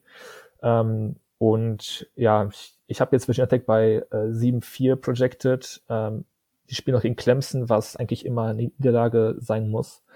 Ähm, man spielt noch gegen äh, Liberty. Und ja, also Liberty, denke ich mal, wird ein Sieg. Und dann verliert man noch vielleicht eins von Miami oder Virginia und so kommt halt ein 7-4 zustande. Ein 8-3 ist aber auch theoretisch möglich. Ähm, und ja, wie ich finde, eine Grund, ja, eine, eine gute Saison, wie ich finde, sogar eine, kann man fast schon sehr gut sagen. Ähm, und ja, also Virginia Tech hat seine Sachen gut gemacht, wie ich finde, und darauf kann man auch in den nächsten Jahren aufbauen. Auch wenn jetzt äh, der Khalil Herbert Running Back weggeht zu Henhooker, weiß ich gerade nicht, ob der theoretisch an Draft eligible ist. Ähm, ich weiß aber auch nicht, ob der überhaupt dann in den Draft gehen würde, weil ich glaube, der braucht noch mindestens ein Jahr, um für die NFL spannend zu werden. Ja, ich glaube, der braucht vor allen Dingen noch äh, Tape werfend, oder? Ja, also wie gesagt, halt, wenn du halt wenig Attempts hast, dann bist du auch irgendwie unattraktiv, finde ich, für, für Teams. Und es gibt halt, finde ich, es gibt, wie ich finde, es gibt deutlich mehr gute Rushing Quarterbacks als Running Quarterbacks im College. Deshalb ist es dann vielleicht so einer von vielen, so ein Bryce Perkins vielleicht, äh, wie letztes Jahr bei Virginia. Den, mhm. auch, der ging das Spiel auch undrafted und der war eigentlich auch ein guter Quarterback, aber halt äh, der hat halt auch wenig Tape, wie ich finde, als Passer. Deshalb, ja, vergleichbar, wie ich finde. Ähm, Virginia Tech dieses Jahr wirklich sehr, das macht Spaß, einfach eine explosive Rushing Offense zu sehen und das ist irgendwie ganz cool. Auf der anderen Seite natürlich, äh, wie du gesagt hast, wenn man so viele Punkte zulässt, ist es dann als Rushing Offense oder als Offense, die halt primär läuft, vielleicht doch nicht so einfach, die Punkte wieder aufzuholen. Keine Ahnung, ob das jetzt statistisch belegbar ist, aber mit meinem Football-Verständnis äh, würde ich sagen, wäre es sozusagen einfacher, würde man äh, effizient passen können.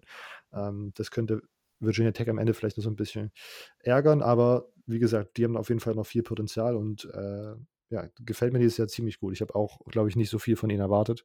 Auch wenn ich ganz ehrlich sagen muss, dass ich letztes Jahr so wenig ACC geschaut habe, äh, dass äh, meine Prediction vielleicht äh, vom, von vornherein so ein bisschen fehlerhaft war.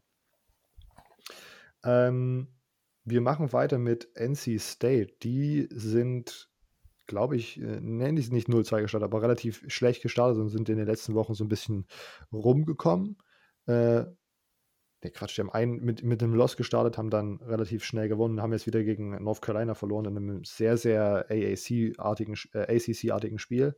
Ähm, kommen jetzt aus einer Bye-Week. Ähm, die Siege, die sie haben, kommen gegen Wake Forest, äh, Pitt, UVA und Duke. Ähm, Pitt und Virginia sind hierbei und, und eigentlich auch Wake Forest sind ja eigentlich im Moment hervorzuheben, weil wir den allen so ein bisschen zumindest Potenzial zumindest auf einer Seite des Balls mindestens zuschreiben.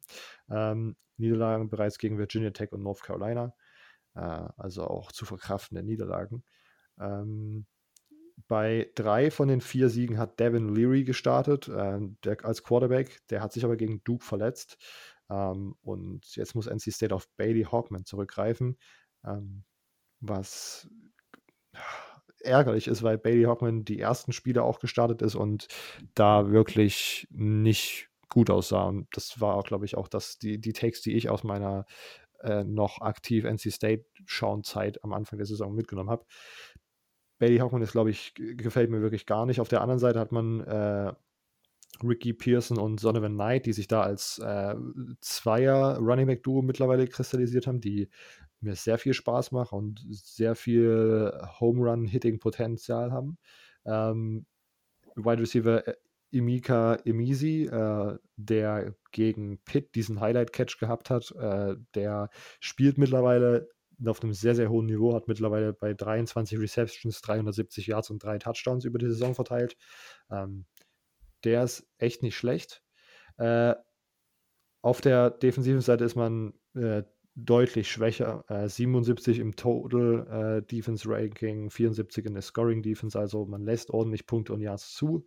Ähm, hervorzuheben auf der defensiven Seite ist, glaube ich, Outside Linebacker Peyton Wilson, der ja, eine recht saubere Saison, glaube ich, spielt, vor allen Dingen in der Defense, die hier wirklich ein bisschen ärgerlich ist.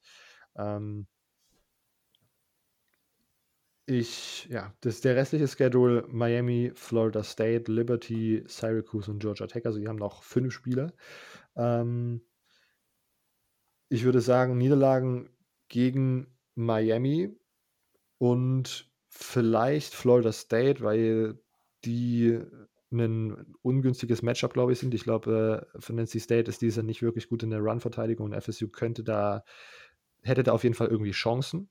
Ähm, auf der anderen Seite äh, würde ich sagen, gewinnen kann man, wie gesagt, FS, äh, könnte man Liberty, Syracuse und Georgia Tech.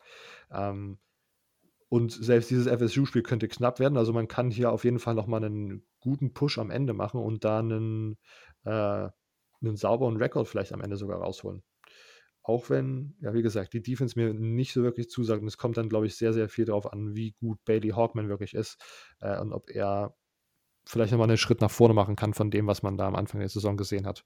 Ähm, ich glaube, das ist da komplett ausschlaggebend. Ergänzung, Dennis?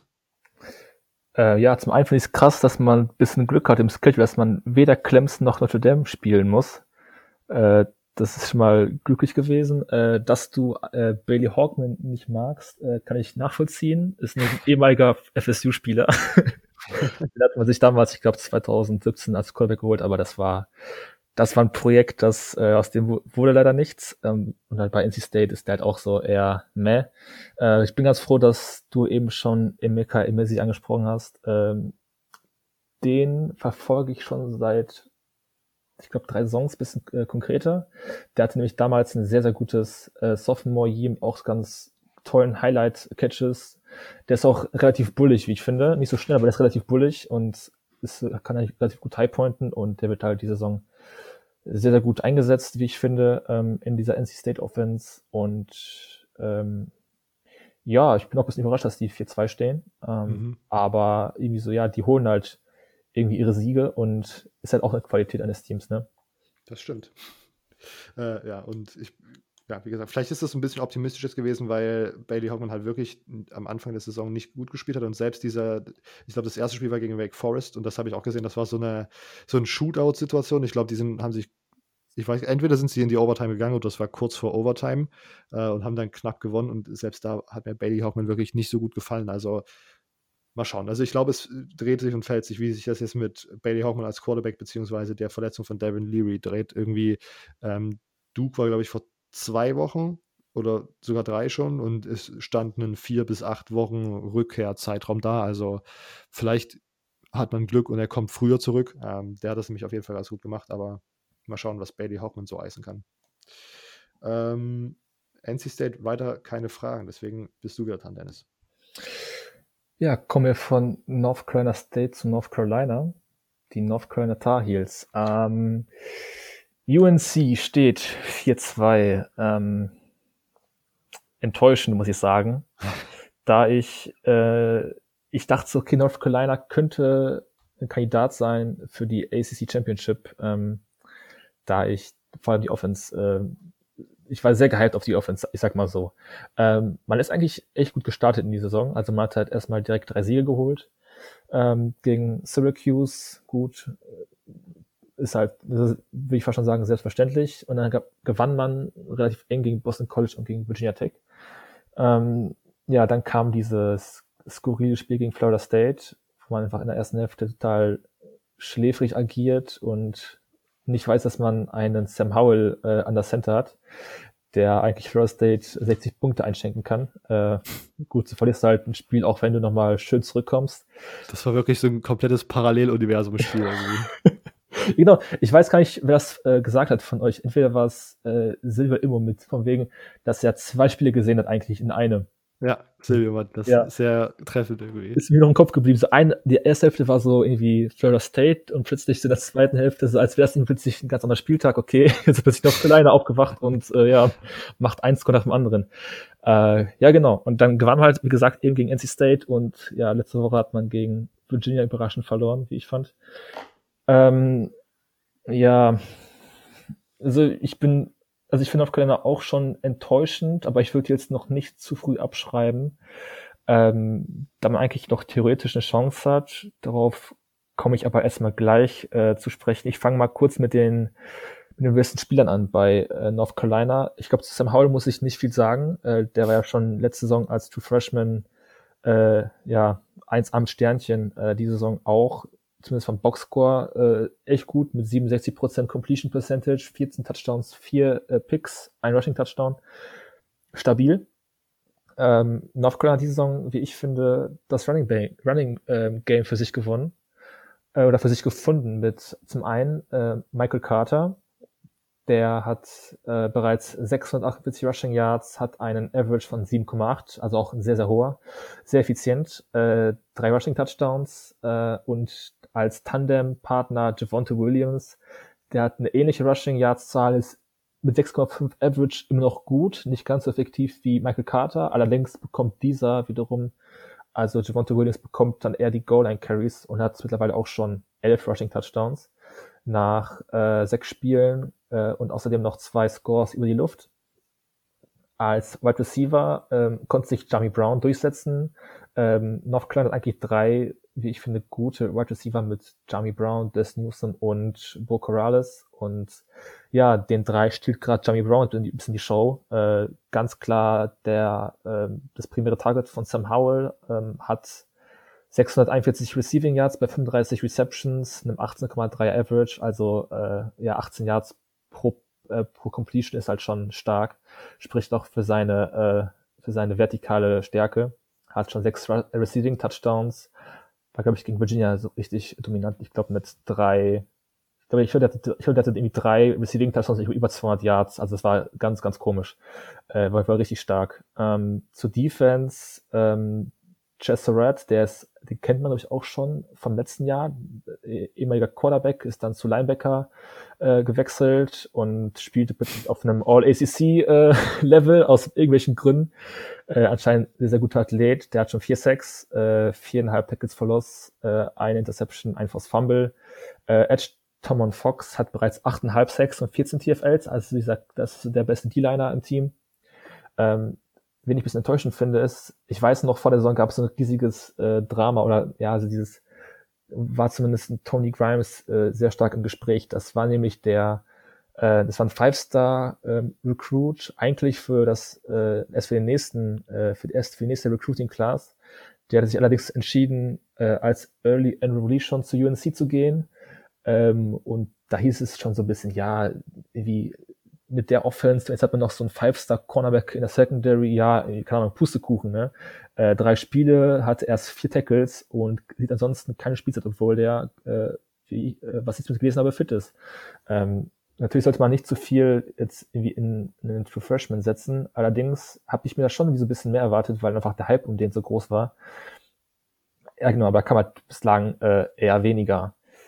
Ja, Storylines. Ähm, UNC hatte ja letzte Saison die Chance, Clemson eine Niederlage ähm, reinzuhauen. Man war sogar sehr nah dran, man verlor mit zwei Punkten in einem auch sehr, sehr ACC-like Game irgendwie.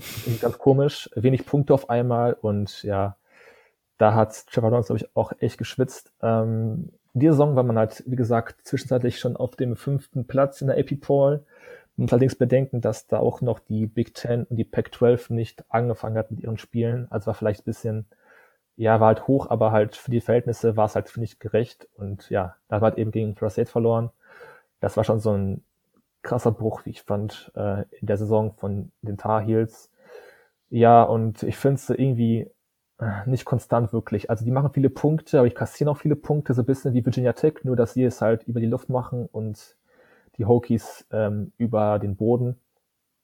Äh, und ja, bis auf Siege gegen Syracuse und NC State waren das auch alles eher knappere Ergebnisse, die man gehabt hat. Ähm, ja, und wie ich finde auch eine verschenkte Chance, ähm, die man ja, die man eigentlich hatte, wie ich finde. Ähm, was man allerdings bedenken sollte, man spielt jetzt demnächst noch ähm, Week 13 spielt man gegen die Nummer 4 Notre Dame. Die Woche darauf spielt man gegen Miami, äh, also zwei äh, gerankte Teams und falls man die beiden gewinnen sollte, dann schenkt man zum einen Notre Dame vielleicht die zweite Pleite, je nachdem wie Notre Dame gegen Clemson diese Woche spielt. Ähm, und wenn man gegen Notre Dame und Miami gewinnen kann, dann steht man bei äh, 8-3, wenn ich das richtig mir rausgerechnet habe. Und dann hat man theoretisch auch noch mit, ja gut, eigentlich hat man mit drei Pleiten keine Chance mehr, äh, an der ACC ähm, am Championship Game teilzunehmen. Äh, allerdings, wenn man Notre Dame Miami schlagen kann, kann man noch 9-2 gehen und vielleicht hat man ein bisschen Glück und hat man halt zwei Siege gegen gerankte Teams ähm, die dann vielleicht das, ähm, die dann vielleicht eher für UNC sprechen als für einen Notre Dame oder für einen Miami. Ähm, und ja, deshalb würde ich vielleicht dir die Frage stellen, ob du UNC für eine Enttäuschung hältst diese Saison, weil die Frage kam ja auch schon eben auch bei Louisville und ich finde UNC kann man da auch, finde ich, ins Gespräch bringen. Ja, äh, auf jeden Fall. Ich glaube, ich, als du vorhin gemeint hast, dass du doch ein anderes Team hast, was auch eine große Enttäuschung der ACC ist. Ich glaube, da habe ich auch direkt schon gewusst, äh, es geht wahrscheinlich um North Carolina. Ähm, und ich glaube, ich würde das auch sagen. Also, es ist halt aber, weil im Endeffekt ist North Carolina, die machen halt Spaß und die sind ein gutes Footballteam und ich glaube, diese hohen Erwartungen killen halt einfach manche Teams, weil man dann sich halt absolut keine Fehler erlauben kann, bevor man dann die Fans sagen, das war eine Enttäuschung. Auf der anderen Seite äh, kann man das dann vielleicht bei einem, bei einem, bei einer Niederlage oder so sagen. Ähm, wie diese Florida State Sache, dass man da halt wirklich einfach in einem Paralleluniversum war und weil man ja offensichtlich in der zweiten Halbzeit äh, wusste, wie man das Team zu handeln hat. Und dann ist daran scheitert, dass die North Carolina Spieler halt einfach auf einmal wichtige Bälle droppen, die so weit offen waren wie, keine Ahnung. Äh, oh ja, das war krass. Deutsche Regionalliga. ähm, deswegen, ja, äh, ich finde es auch einfach enttäuschend und vor allen Dingen diese, diese Virginia-Niederlage ist halt einfach so, keine Ahnung, die kommt einfach dort so von links außen, aber straight rein und man denkt sich so, was war denn das jetzt hier gerade? Es, sind, es ist äh, aber halt ACC, es ist halt ACC Regular Season. ähm, dazu in North Carolina haben wir tatsächlich eine Frage erstens von Jona. Ist der UNC-Hype jetzt vorbei? Für diese Saison ja, würde ich sagen. Äh, Dennis, ohne jetzt hier eine große Preview auf nächstes Jahr machen zu wollen, aber würdest du sagen, North Carolina ist ein tendenziell aufwärts trendendes Team, was auch in den nächsten Jahren irgendwie in der ACC mitcompeten kann? Also letzte Saison waren es auf jeden Fall aufwärts trenden. Diese Saison ist so ein bisschen, ja, stagnierend, sage ich mal. Allerdings, du hast halt immer noch einen Sam Howell für mindestens ein Jahr. Klar, du verlierst es wahrscheinlich einige Waffen in der Offense.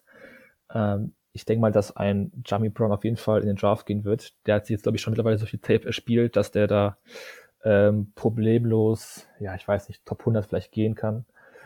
Ähm, ja, aufwärtstrendend. Äh, ich würde die noch nicht abschreiben, diese Saison. Also die haben halt theoretisch noch die Chance, da müssen aber auch andere Teams wieder verlieren.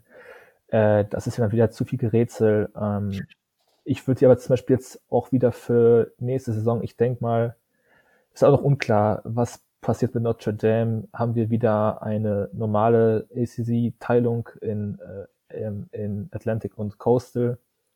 Ähm, und dann hat man halt mit UNC eigentlich wieder ein Team, das ähm, wieder angreifen sollte. Und ich glaube, es ist auch egal dann, wer bei äh, Sam Howell die Pässe fängt. Ähm, ja, und ich weiß nicht, die Pleite, ich meine, letzte Saison hat man auch nur 7-6 gespielt, obwohl man Sam Howell hatte.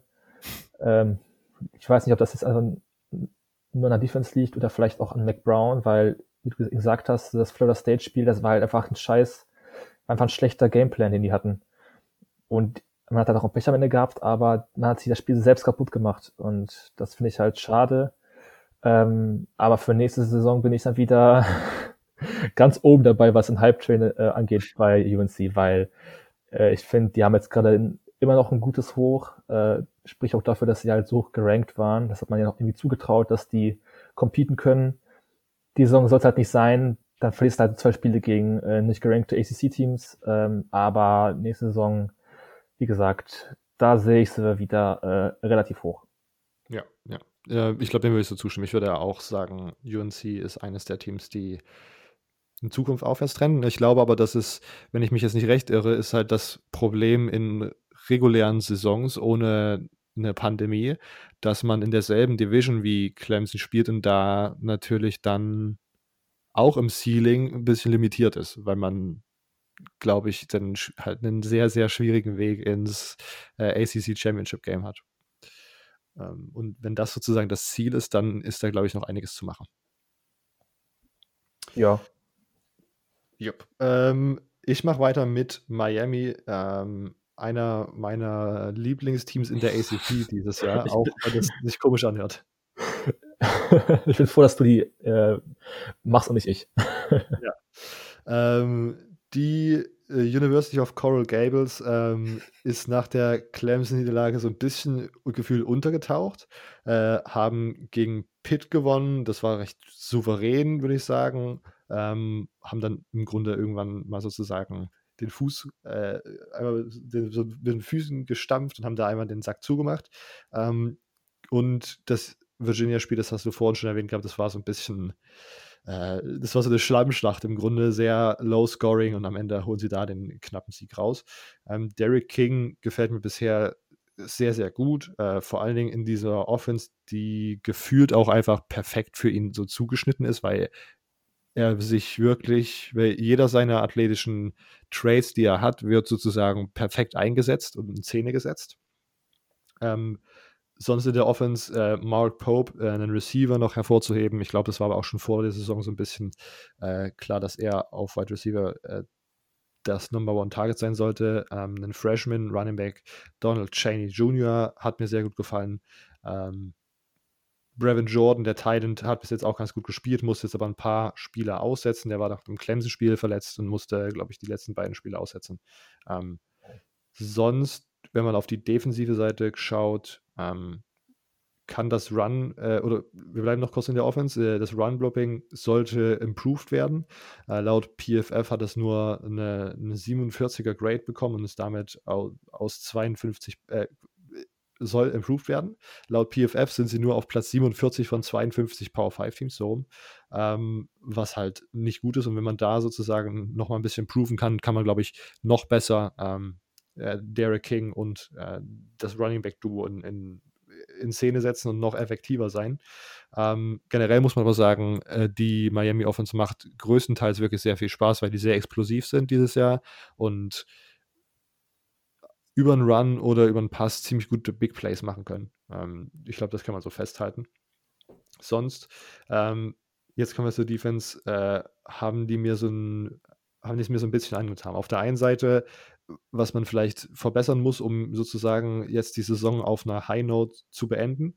Ähm, gegen äh, Hawkins, also den Running Back von äh, Louisville und Travis Etienne, hat man sehr viele Rushing Yards zugelassen, zugeben. Es sind halt auch sehr, sehr gute Running Backs, aber Virginia Tech, Wake Forest und USC, das sind drei Teams, die man noch bekommt und die haben alle gute Running Backs beziehungsweise ein gutes Scheme, was, die, was diese Run-Verteidigungsschwäche ausnutzen kann. Ähm, wenn wir auf die Players to Watch äh, schauen, ich glaube, das ist jetzt mittlerweile, ich, da höre ich mich wie so eine gesprungene Schallplatte an, weil es immer noch dieselben sind, die mir am Anfang der Saison ziemlich gut gefallen haben. Äh, Zach McCloud, äh, der Linebacker, Baba Bolden als Safety, Jalen Phillips und äh, Quincy Roche als Edge Rusher, sowie Al Blaze als Cornerback, die gefallen mir alle gut und soweit ich das gesehen habe, sind die alle Draft eligible. Also vielleicht kann der ein oder andere Draft-Enthusiast da auch mal die Augen aufhalten für diese Spieler, weil die spielen alle ziemlich, ziemlich eine ziemlich, ziemlich feine Saison. Ähm, man hat NC State, Virginia Tech, Georgia Tech, Wake Forest und North Carolina vor der Brust noch. Ähm, das sind jetzt, wie gesagt, mit NC State, Virginia Tech, äh, Wake Forest und UNC hat man da vier Teams, die im Moment ähm, einen positiven Rekord haben und mit Georgia Tech so ein bisschen das Schlusslicht. Und ich würde UNC als fähig einschätzen, alle gegen alle Teams zu gewinnen. Auch wenn man natürlich dann wieder schauen muss. Das ist halt wieder, ne, auch wenn sie das bessere Team jetzt gerade auf dem Papier sind, dann heißt das nicht automatisch, dass sie da gewinnen. Deswegen würde ich vielleicht sagen, aus diesen restlichen fünf Spielen vielleicht zwei Niederlagen und dann gehen sie da trotzdem mit einem, mit einem 8-3 raus und das ist eine gute Saison und vielleicht sogar so ein bisschen überraschend, weil man ja von, äh, von Miami halt einfach so ein bisschen enttäuscht war, was sie die letzten beiden Saisons einfach geleistet haben. Das war nämlich einfach sehr, sehr wenig. Ähm, und jetzt trennt das bei Miami auch so ein bisschen wieder in die, in die gute Richtung. Man hat jetzt vor der Saison gehört, oder ich glaube kurz bevor es losging, war es, dass man da die ganzen Recruiting-News bekommen hat, dass die jetzt gerade wieder am Start sind und dann so in der Saison nachzulegen. Wird dann vielleicht nochmal interessant, wer nach äh, Derek King äh, übernimmt, weil der ja auf jeden Fall diese Saison ähm, wahrscheinlich Richtung NFL geht. Und davor, vor Derek King, war das Quarterback-Play halt wirklich nicht gut und mal schauen, wie sich das in den nächsten Jahren entwickelt. Aber dieses Jahr gefällt mir Miami ganz gut und ich glaube, die haben immer noch eine gute Chance, den äh, Platz hinter Notre Dame vielleicht anzugreifen, würde ich sagen. Ergänzung zu deinem Lieblingsteam, deinem Zweitlieblingsteam der ACC? Hast, du, hast du schön erwähnt. Ähm, ja, äh, Miami hat ja durchaus Hype gehabt durch äh, die Verpflichtung von Derek King mhm. äh, und noch anderen guten Transfers, die dem Team eigentlich sofort helfen konnten. Ähm, Miami war eigentlich immer bekannt, die letzten Saisons immer so zwei Spiele zu haben, die man aus irgendwelchen Gründen irgendwie wegschenkt, einfach nicht richtig auf dem Feld steht und dann verliert man ganz komisch gegen ein ganz komisches Team. Ähm, bislang waren sie doch sehr konstant, wie ich finde. Äh, gut, mit Ausnahme vielleicht jetzt gegen Virginia. Äh, das war relativ knapp. Ansonsten hat man, wie ich finde, relativ souverän gewonnen. Ähm, was ich so mitbekomme auf Miami Twitter ist, dass man ähm, noch sehr viel mehr Potenzial im Team sieht, das aber noch, wie äh, man meint, noch wenig abgerufen wird. Das bezieht sich nicht auf Derek King, weil mit Derek King sind, glaube ich, echt zufrieden, ähm, wie er den, wie er eingestiegen ist bei Miami. Äh, bei den Wide Receivers, äh, was ich mitbekomme, sind sie echt noch enttäuscht, weil sie da noch äh, ja häufiger mal noch einen Pass droppen oder äh, Derek King einfach keinen freien Receiver findet, der den Ball fangen kann. Ähm, gut, Brevin Jordan hat jetzt natürlich so der ein sehr, sehr gutes Target, sehr, sehr gutes Target gefehlt. Und ähm, anscheinend ist man auch mit der Secondary sehr unzufrieden, was ich immer mitbekomme. Äh, bis auf Baba Bolden, der also als dieser äh, ja, Strong Safety auch wirklich sehr, sehr hart Hits äh, austeilen kann. Der hatte auch schon die Saison ähm, ich glaube, schon zwei Target-Penalties bekommen. Äh, die wurden zwar beide wieder zurückgenommen, aber das spricht so ein bisschen für den. Ähm, ich habe mal auch über den ein bisschen was gelesen, dass der so äh, Sean Taylor als, ein, als sein Idol sieht. Und äh, ja, jetzt, ich will jetzt nicht den mit Sean Taylor vergleichen, aber so, so von der Mentalität ist es halt so ein harter Hund. Ähm, ja. Und das kann, das gefällt halt einem auf jeden Fall. Ähm, ja, Miami bislang 5-1 ist halt, würde ich sagen, vollkommen in Ordnung, sogar sehr gut. Und ja, du hast eben schon Spiele genannt, die sie ähm, spielen. Ähm, schade, dass man Notre Dame nicht spielt. Das hätte vielleicht geholfen, wenn man gegen die siegen kann, dass man dann wieder ein bisschen im AP-Poll steigt. Ähm, ja, man hat auf jeden Fall noch das eine oder andere schwere Duell und ja, mal sehen, wie die Reise von Miami weitergeht. Du hast ja eben schon von der, von der Zukunft gesprochen, die vielleicht, oder die wahrscheinlich ohne Derek King sein wird. Äh, Recruiting-Klassen sehen wieder Bombe aus. Ähm, der neue OC macht einen guten Job bei Miami.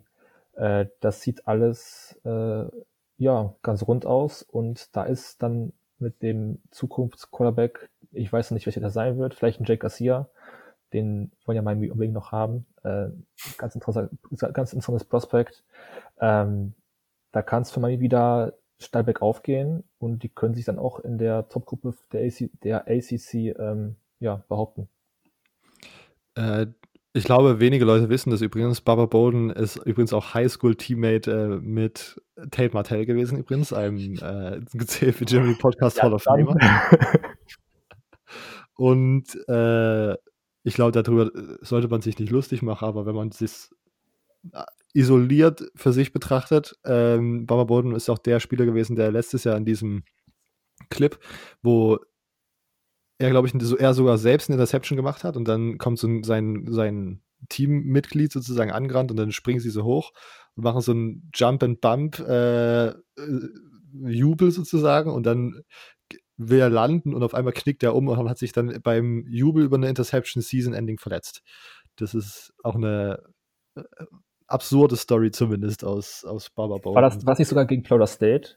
Ich glaube, es könnte sogar Florida State Ich, ich meine, das war so ein Pass auf, äh, ich glaube, Terry, der den Ball droppt und dann aber war es Bolton mit der Interception oder ich, also ich meine, das war auf jeden Fall, auf jeden Fall war er beteiligt dabei, ja. ja und das ist halt einfach bitter. Ich habe auch danach gelesen, von wegen, ja, dass äh, dieser, dieser Jubel einfach das Dümmste ist, was man machen kann nach einer Interception, weil das einfach das Verletzungsrisiko so hoch sein kann, dass man irgendwie beim Aufkommen komisch wegtritt, das halt dann passiert und dann, ja, hast du halt irgendwas gerissen, irgendwas gebrochen, bist halt dann erstmal out for season. Ja. Also.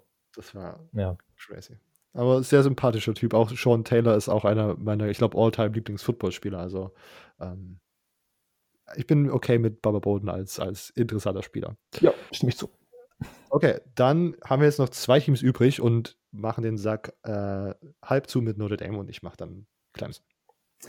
Alles klar. Notre Dame Fighting Irish stehen 6-0, äh, bislang noch ohne Niederlage, 5-0 Rekord in der äh, ACC. Mm, man hatte, ja, man hatte bislang, wie ich finde, wenig Probleme bei den Siegen, ähm, vielleicht mit Ausnahme dieses komische Louisville-Spiel, äh, wo man 12-7 gewinnt und äh, ich weiß nicht, was da abging. War anscheinend äh, defensive geprägt, aber in der Offense lief da ja gar nichts zusammen. Ähm, ja, vor dem Hintergrund, dass man jetzt äh, Clemson bespielt, ich weiß nicht, wie ich jetzt vorweggreifen soll, da du ja auch gleich noch Clemson erwähnst, ich sag mal so, Brian Kelly ähm, ähm, hat bislang bei Notre Dame ähm, steht der 0 zu 4 oder 0 zu 5 gegen ähm, Top 5 Teams im AP Poll. Also bislang, also bislang konnte er noch die ganz Großen noch nie wirklich ärgern. Ähm, ja, Notre Dame die Saison ausnahmsweise mal äh, richtig in der ACC drin, nicht nur wie früher immer diese, ich glaube immer, ich glaube, die haben einen Vertrag, dass sie immer fünf Spiele äh, mit ACC-Gegnern haben. Die Saison sind es ein paar mehr. Und ja, ich würde sagen, das hat dem bislang auch nicht geschadet, dass man in der ACC spielt.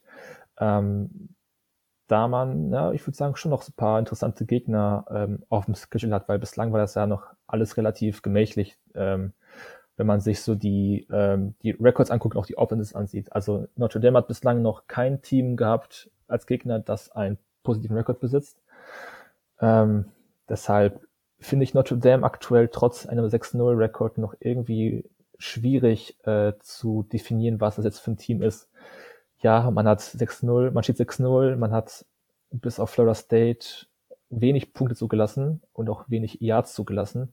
Äh, das spricht für die Defense. In der Offense, man ist effizient, aber ich finde Ian Book immer noch jetzt den Quarterback von Notre Dame ist nicht überragend oder sowas. Also der ist halt seit, keine Ahnung, drei Jahren, drei, vier Jahren mittlerweile bei Notre Dame und der macht halt da seinen Stiefel, spielt seinen Stiefel runter äh, es ist halt, ja, es ist in Ordnung, was er spielt. Also 7 zu 1 äh, Touchdown-Interception-Ratio, fünf Rushing Touchdowns hat er außerdem noch äh, drauf auf dem Konto. Ähm, die Spieler Offense, die ich aber äh, vielleicht ein bisschen spannender finde als Ian Book, ist zum einen Kyron Williams, der Running Back. Der hat 600 Rushing Yards bereits äh, bei 105 Attempts, hat äh, schon sieben Rushing Touchdowns und ja, als True Sophomore Running Back äh, definitiv ordentlich, was er da spielt. Hatte ganz blöden Fumble jetzt letzte Woche gegen Georgia Tech, der dann für den Defensive Touchdown zurückgebracht wurde. Aber ansonsten spielt er bislang eine echt gute Saison und ist auch so einer der, der Überraschungsspieler, wie ich finde, in der Offense von den Fighting Irish. Zum anderen, den man erwähnen muss, ähm, ist der aktuelle Receiving Leader bei Notre Dame in den Receptions und das ist ein gewisser Michael Meyer. Das ist der Five-Star True Freshman Tight End, den man sich die Saison äh, geschnappt hat äh, aus der High School. Der war Tight End 2 in der Recruiting Class direkt hinter Eric Gilbert, dem LSU äh, Tight End. Und der hat bislang zwar nur 15 Receptions für 168 Receiving Yards und zwei Touchdowns, aber der ist halt Receiving Leader. Und das finde ich irgendwie merkwürdig mit 15 Receptions. Also mhm. die, die haben sechs Siege, die machen viele Punkte, aber anscheinend hat da noch Ian Book sich noch keinen richtigen Wide Receiver gefunden, äh, dem er jetzt konstant vertraut. Ähm, ja, ich weiß nicht, vielleicht liegt es einfach am, am, am Play, am Play Design oder ähm, am, ganzen Gameplan, dass man irgendwie den Ball so verteilt. Vor gegen Pittsburgh fand ich zum Beispiel Ben Skowronek, äh, dem Northwestern äh, Transfer, äh, richtig gut. Der war äh, ein richtig guter Deep Threat, aber dann irgendwie die Woche darauf war der wieder unsichtbar. Also irgendwie da, da gibt es noch nicht so wirklich den Wide Receiver 1. Man kann jetzt natürlich auch fragen, ist das was Gutes oder vielleicht auch was Schlechtes? Äh, braucht man zwingend einen Wide Receiver 1, um gut zu spielen? Ähm, kann ich aktuell noch nicht richtig beurteilen. Ähm, Defense ist halt stark. Also du hast Kyle, äh, Kyle Hamilton als Safety, äh, Leading Tackler mit 28. Ähm, zweieinhalb Tackles verlost, drei Passing, Passes defended, macht da weiter, wo er letzte Saison aufgehört hat als True Freshman, spielt überragend wieder. Linebacker Jeremiah Owosu Karamoa ähm, hat sechs TFLs bereits, hat einen Sack, hat einen Pick, hat einen Force Fumble, so von allem bisschen was dabei gehabt, äh, spielt echt gut. Ähm, und auf Edge würde ich vielleicht noch Isaiah Foskey nennen, der hat dreieinhalb Sacks ähm, in der Defense und ja, das ist halt in der Defense wirklich äh, gut, was man gegen auch schlechte Teams spielt. Ähm, ja, also vor dem, vor dem äh, hinter, ja, vor dem äh, Augenblick, dass man jetzt Clemson vor der Brust hat, äh, die äh, DJ Oya Galele dann äh, aufs Platz, auf dem Feld äh, spielen lassen und nicht Trevor Lawrence, äh, finde ich, ist es ein echt spannendes Matchup, da ist, glaube ich, wirklich einiges äh, äh, diese Saison verändern kann, äh, je nachdem, wie sich das Spiel verändert. Und äh, genau, ähm, ist auch die Frage, Spiel, wenn man jetzt eine Clemson schlägt, was heißt das dann für Notre Dame? Ähm, was ist dann das Narrative nach dem Spiel? Heißt es dann, okay, ähm, wenn Trevor Lawrence gespielt hätte, wäre das Spiel vielleicht anders verlaufen? Oder sagt man dann, ja, wir haben trotzdem Clemson geschlagen mit, mit, als, als Top-Team in der Nation? Das kann ich halt gerade noch nicht wirklich einschätzen. Und ja, man spielt noch ähm, eben wie gesagt gegen Clemson, das wird halt, ich glaube, das wird eine Pleite. Äh, man spielt noch bei Boston College und bei North Carolina. Ähm, da könnten noch zwei Siege rauskommen und dann hat man halt ein 10-1 äh, gespielt, was äh, vollkommen in Ordnung ist, wie ich finde. Und äh, ja, also du kommst jetzt gleich auf Clemson zu reden, deshalb äh, würde ich das jetzt nicht weiter vertiefen. Ja, ja ähm, ich glaube, das ist schon sehr, sehr gut zusammengefasst. Ich bin, ja, ich, das ist auch so, ich glaube, das haben wir jetzt auch des Öfteren in der Episode schon erwähnt. Ich bin von, also die Notre Dame Defense ist echt hammergut dieses Jahr und ich glaube, das war auch so ein bisschen zu erwarten. Ich glaube, man ist in die Saison reingegangen und sagt, das ist auf jeden Fall der Teil des Teams, der halt sehr, sehr gut sein wird. Äh, offensiv hat sich, stellt sich für mich so ein bisschen raus, dass halt wirklich sie auch noch keinen so einen Prime Receiver haben, der halt offen ist für ihn. Book. Äh, Passing Offense sind sie, glaube ich, irgendwie nur Richtung 80 äh, von 115 Teams. Das ist nicht gut. Und ich weiß nicht, auch wenn jetzt natürlich viele sagen, oh, vielleicht ist die Defense von Clemson nicht so stark, wenn man jetzt auf das Spiel schaut am Wochenende. Ähm, ich glaube, wenn man eindimensional ist, ist Clemson ziemlich gut darin, diese Eindimensionalität auszunutzen und dich halt zu stoppen. Äh, und mal schauen, äh, wie, das, wie sie da ihr Running Game aufziehen können, weil das ist auf jeden Fall im Moment die Stärke von Notre Dame und wenn Clemson das stoppen kann, dann ist das, wird es interessant, Ian Book mal werfen zu sehen, was ja noch nicht so richtig passiert ist. Dass der fünf Rushing Touchdowns hat, ist auch, glaube ich, ein Indiz dafür, dass man gerade versucht, Touchdowns irgendwie aufzuzeichnen, wie es nur geht, weil ich, Ian Book ist in meiner Erinnerung jetzt nicht so der Quarterback, der permanent für Runs geht, oder? Finde ich da. Ja, also das ist halt so ein Scrambler, finde ich. Ich glaube auch nicht, dass die jetzt an Design sind, die Läufe, sondern dass der halt, wie gesagt, halt, du hast halt kein Prime Receiver und vielleicht sieht er nach dem keine zweiten Read, okay, ähm, genau, ist, ist, ist eine Lücke für drei, vier Yards, dann mache ich halt die Yards, die einfachen, statt jetzt irgendwie noch ja. zu warten, dass ein Receiver frei wird. Also ja, es hat, der hat auf jeden Fall so Scramble, ähm, eine Scramble-Affinität. Okay. Ähm, Frage von Philipp auf Twitter: Hat Notre Dame die beste O-Line im College Football und stolpert Clemson am Wochenende gegen Notre Dame? Du darfst gerne als erstes. Okay, äh, beste O-Line. Oh, das ist. Ich tue halt mal mit diesen Superlativen schwer, ne? Ist das die beste O-Line der, der, der, des College Footballs? Es ist auf jeden Fall einer der besseren. Ähm, weil auch also das, das äh, Rushing Game klappt natürlich auch nur, weil auch eben das Run Blocking äh, gut ist, äh, dass die O-Line da zeigt. Ähm, ich kenne ich kenne da nicht die PFF-Zahlen zur O-Line. Ähm, ich meine aber, dass sie da doch äh, sehr sehr gut äh, abschneiden, äh, was es angeht. Ähm, fällt mir gerade spontan eine bessere O-Line an, die gerade spielt. Äh, Ohio State ist glaube ich auch ganz gut dabei. Ähm, zumindest gibt es auch so ein paar Spieler, die dann äh, bislang echt gut gespielt haben, aber die haben halt auch erst zwei Spiele hinter sich, Notre Dame 6. Ich glaube, wir können nach dem Clemson-Spiel äh, das halbwegs einordnen. Clemson schickt ja auch paar sehr, sehr junge Spieler aufs Feld, ähm, die da vielleicht auch die, äh, die Interior Line und auch die Offensive Tackles äh, gut testen kann. Und zum zweiten, zum zweiten Teil, ja, kann man Clemson stoppen. Äh, Boston College hat, hat es fast geschafft. Äh, da wird bestimmt Notre Dame viel Tape schauen. Was hat Boston College gut gemacht? Ähm, was hat gut geklappt gegen, ähm, gegen Clemson? Äh, und wie schafft man es dann zum Beispiel nicht so die äh, Boston College in zweiter Halbzeit äh, zusammenzubrechen? Ähm, die haben eine Chance theoretisch, ja, ähm, aber ich glaube, es bei Clemson echt viel äh, schief laufen, dass Clemson das Spiel ähm, aus der Hand gibt. Ja, ähm, ich glaube, da sind wir tatsächlich auf derselben Seite. Ich bin kein O-Line-Experte, aber ich glaube, Notre Dame äh, hat ja eine traditionell gute O-Line und dieses Jahr sieht es auf jeden Fall auch wieder sehr, sehr stark aus. Ähm, ich sehe Clemson trotzdem vorne und wie gesagt, ich bin auch immer noch der Meinung, dass das ähm, Boston College-Spiel eher so ein UNC-Aufweckerspiel war und dass man, wenn man einen DJ Ugalele bekommt, der dazu kommen wir ja gleich nochmal, aber wenn, wenn man jemanden bekommt, der nicht nur irgendwie so zwei Tage Vorbereitungszeit hat oder drei Tage, je nachdem, wie lange das mit Trevor Lawrence's Covid-Test davor war und der eine ganze Woche hat im Grunde zu sich auf das Spiel vorzubereiten. Ich glaube, das wird immer ein ganz anderes Monster.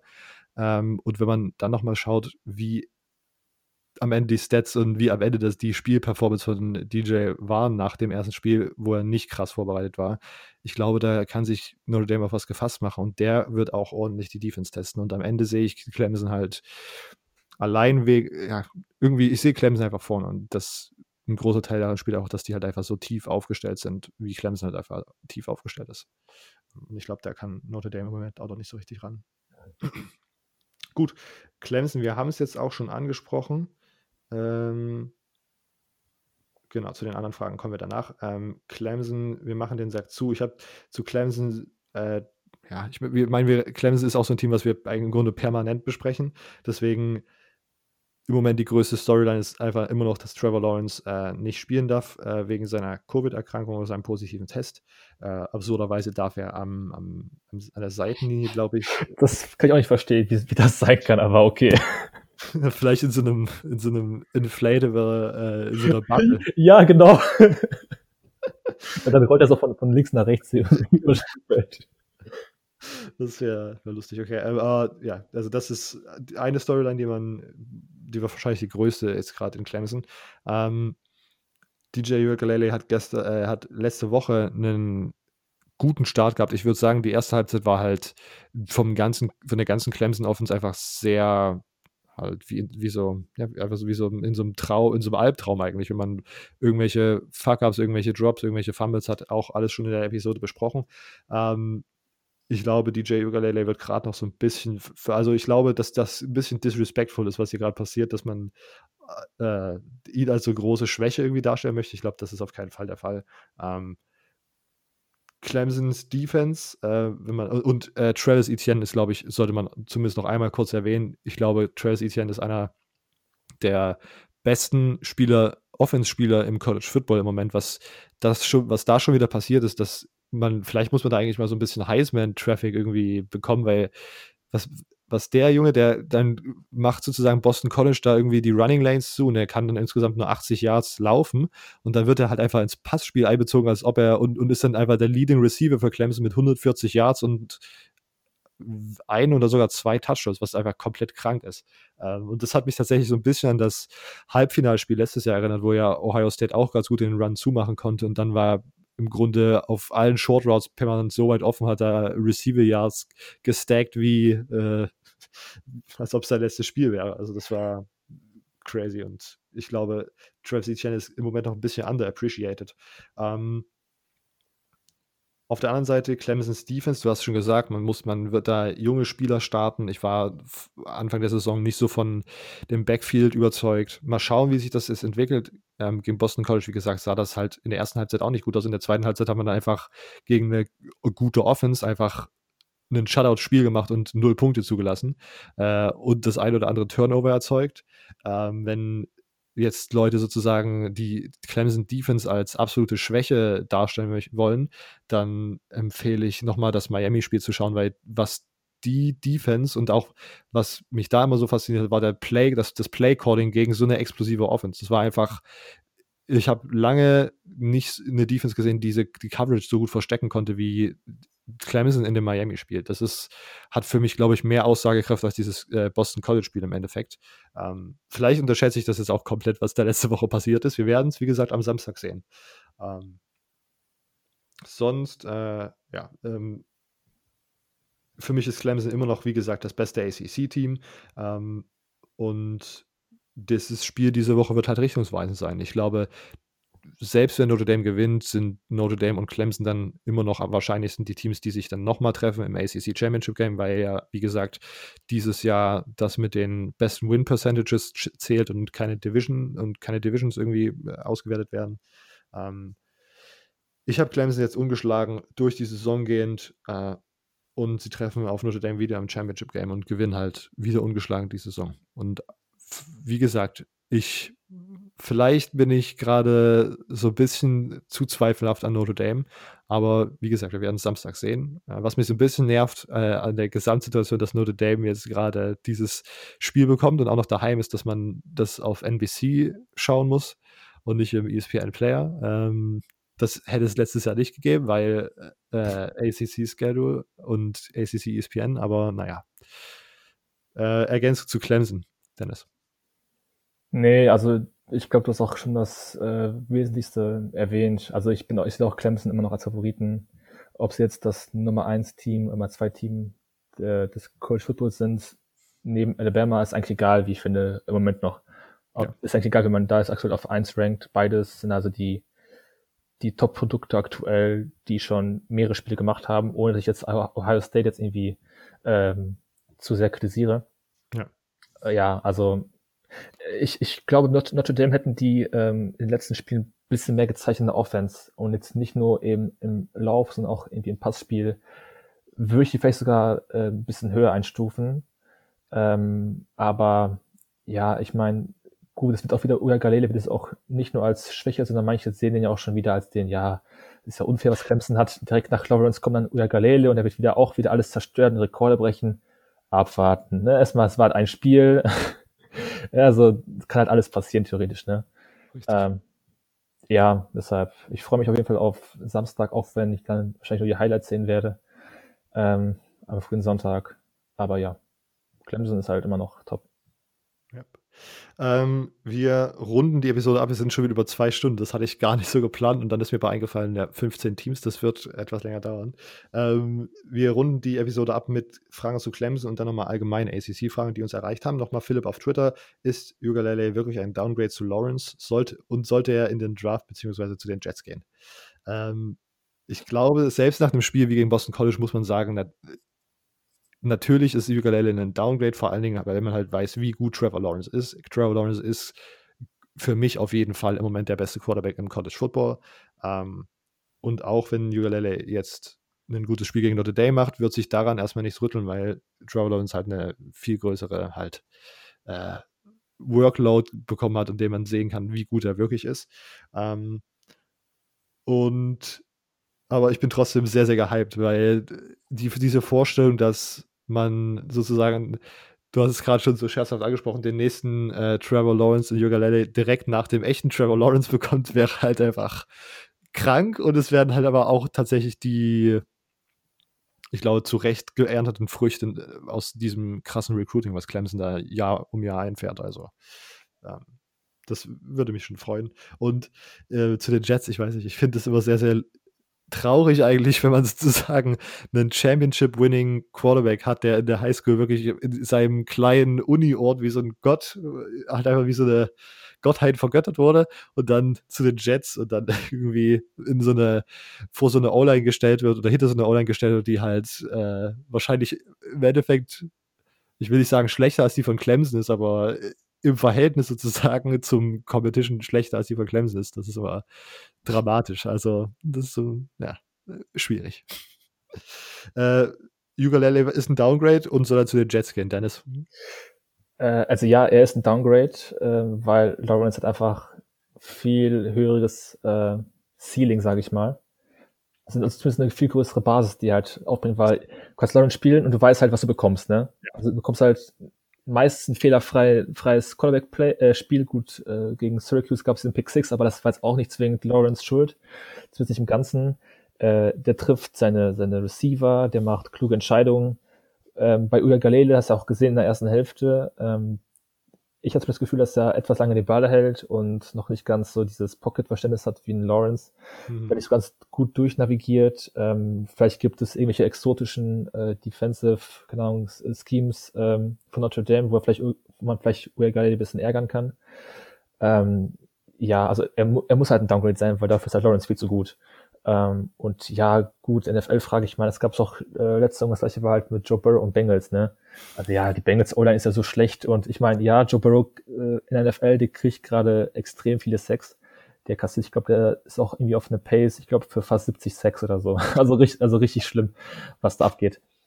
Ähm, aber ich meine, der könnte einen Eli Manning machen und halt sagen, ja, ich möchte nicht von den Jets, äh, ich möchte nicht bei den Jets spielen, bitte tradet mich.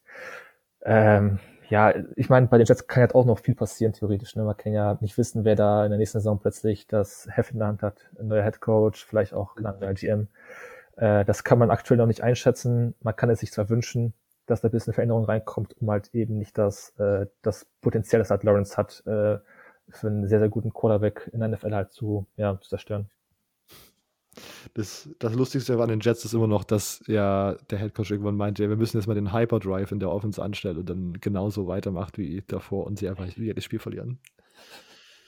Ähm, okay, wir schauen nochmal, wer könnte am ehesten in den nächsten Jahren Clemson das Wasser reichen? In Klammern ohne Notre Dame. Von Tim auf Instagram. Boah. Boah, das ist schwierig, muss ich sagen. Also ich glaube, aktuell gibt es einfach gar kein Team. Ähm, also gut, ich habe ja eben schon North Carolina in den Ring geworfen. Äh, da kann ich mir vorstellen, äh, die haben ja auch, ich glaube, für die nächste Recruiting Class äh, ist die, zumindest sehr hoch gerankt. Ich glaube, es liegt dann auch eher an der Quantität der Recruits als an der Qualität. Ähm, aber ich glaube, ja, ich, ich, ich weiß nicht, ob es vielleicht zu, zu spät ist für eine Dynasty bei UNC. Mac Brown ist ja auch nicht mehr der Jüngste. Ähm, ja, also ich würde da schon noch North Carolina in den Ring werfen. Ich glaube, die anderen Teams brauchen einfach viel zu lange. Wieso North Carolina ich ähm, für fähig halte, ist einfach, ähm, man sieht immer wieder ACC-Teams, die halt so ein gutes Jahr haben. Ähm, wir haben ja eben schon zum Beispiel über Syracuse gesprochen oder über Louisville. ja halt ein sehr gutes erstes Jahr haben und dann halt danach, äh, nach dem zweiten halt irgendwie wieder in der, äh, keine Ahnung, in der Vergessenheit, in die Vergessenheit geraten, weil sie dann nicht mehr an den Erfolgen vom Vorjahr anknüpfen können. Und ja, ähm, North Carolina sehe ich dann noch am fähigsten, weil sie jetzt seit zwei Jahren konstant gut bis sehr gut spielen. Leider sind, waren die ganz großen Ergebnisse noch nicht dabei. Ähm, die können vielleicht noch kommen. Ähm, ja, aber Clemson halt aktuell wirklich so das, das Alpha-Tier in der ACC und ich glaube auch nicht, dass das sich in drei bis vier, fünf Jahren äh, ändern wird. Da muss schon einiges äh, schief laufen bei Clemson, dass sie dann wieder diesen Spot abgeben. Ja. Ähm, ja, ich, dem würde ich, glaube ich, so äh, zustimmen. Wer halt so die Nummer zwei machen kann, ist auf jeden Fall UNC. Ich würde sagen, Miami hat im Moment gerade auf jeden Fall das Momentum, Momentum auf ihrer Seite.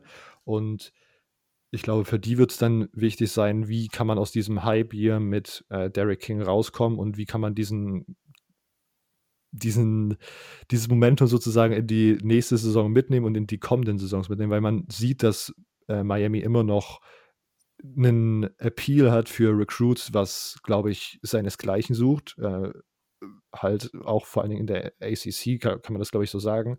Äh, mit Clemson wahrscheinlich ein oder zwei Stationen gibt, die da noch überlegen sind. Long, long, long term würde ich auch sagen, FSU hat theoretisch das Potenzial, irgendwann wieder gut zu sein, aber ich glaube, das ist dann so weit, dass es für könnte am ehesten in den nächsten Jahren ist dann, glaube ich, schon, das wäre ein Reach an der Stelle. Aber würde man noch auf einen noch längeren Zeitraum schauen, bin ich immer noch mit meinem äh, Georgia Tech Take irgendwie verliebt, weil ich eine Schule, die direkt in Atlanta ist, ähm, als, als Institution für College Football irgendwie ganz cool fände. Auf der anderen Seite ist ja aber Georgia Tech, glaube ich, auch eine der, eine sehr, vor allem im ACC-Kontext vielleicht so eine recht elitäre Schule, äh, die da immer sehr darauf achtet, wer da so ne, äh, studiert. Deswegen, keine Ahnung, ob das so äh, eine P Möglichkeit ist, die wirklich realistisch ist. Ja, stimmt schon. Ähm, Jona fragt auf Instagram, wo würdet ihr Cincinnati in der ACC einordnen? äh, ja, ich würde es wahrscheinlich, also Top 5 auf jeden Fall. Ähm, diese Saison oder ähm, allgemein? Also ja, diese Saison wahrscheinlich, ne? Diese, ja, gut, ja. Also, also mit Notre Dame halt. Ja. Als ACC-Mitglied. Äh, mhm. ja, kann man ja kurz eigentlich durchzählen, ne? Clemson, Notre Miami, UNC vielleicht, und dann kommt halt von Cincinnati. Also auf jeden Fall Top 5, wie du eben schon gesagt hast. Ja. Und ich könnte, könnte mir vorstellen, dass sie gegen Notre Dame ein Spiel gewinnen könnten. So. Ja. Äh, nicht, Notre, nicht Notre Dame, sondern North Carolina, meine ich. Okay, ja. Also ich, also ja, Cincinnati ist halt einfach gutes, gut, gut gecoachtes Team mit einer wahnsinns Defense, einer sehr guten Offense. Ähm, und ja, das, das reicht halt bei der äh, ACC, weil da halt, äh, ich, ich dachte zu Saisonbeginn, es gibt da paar mehr Teams, die da irgendwie, ähm, ja, Richtung sieben, acht Siege peilen. Äh, es sind halt aktuell nur, ja, mit Virginia Tech vielleicht noch fünf, aber ich würde auf jeden Fall Cincinnati über Virginia Tech zum Beispiel äh, ranken. Deshalb, ja, Top 4, Top 5 ist auf jeden Fall fair. Ähm, weitere Frage von Jona: Bei welchen schlechten Teams in der ACC erkennt man einen positiven Trend? Hm. Definiere schlechtes Team. Bei den unteren fünf. Ja, gut. Hast du eben schon genannt, ne? Georgia Tech auf jeden Fall. Kann man ja einfach als schlechtes Team bewerten aufgrund des Records, aber ist halt viel mehr viel mehr drin im Team äh, als das, was sie aktuell gezeigt haben. Liegt auch, auch an der einen noch sehr jungen Spielern. Florida State würde ich in den Ring werfen. Ich glaube, die könnten in den nächsten Jahren wieder Richtung ja sieben Siege peilen. Das wäre schon für die ein Erfolg, wenn man dann irgendwie 7-5 geht und dann noch irgendwie in ein Bowl-Game kommt. Ja, Louisville. Mh, nee. Nee. Die haben sich ein bisschen verspielt. Ja, mittlerweile finde ich, hat man so schon so ein äh, sind eine klare Trennung schon gefunden, so von Teams. Die guten Teams sind halt gut und die schlechten Teams sind halt schlecht. Positiver Trend, äh, vereinzelt erkennbar manchmal. Äh, bei Virginia zum Beispiel fand ich jetzt das UNC-Spiel ähm, aufbauen auf jeden Fall.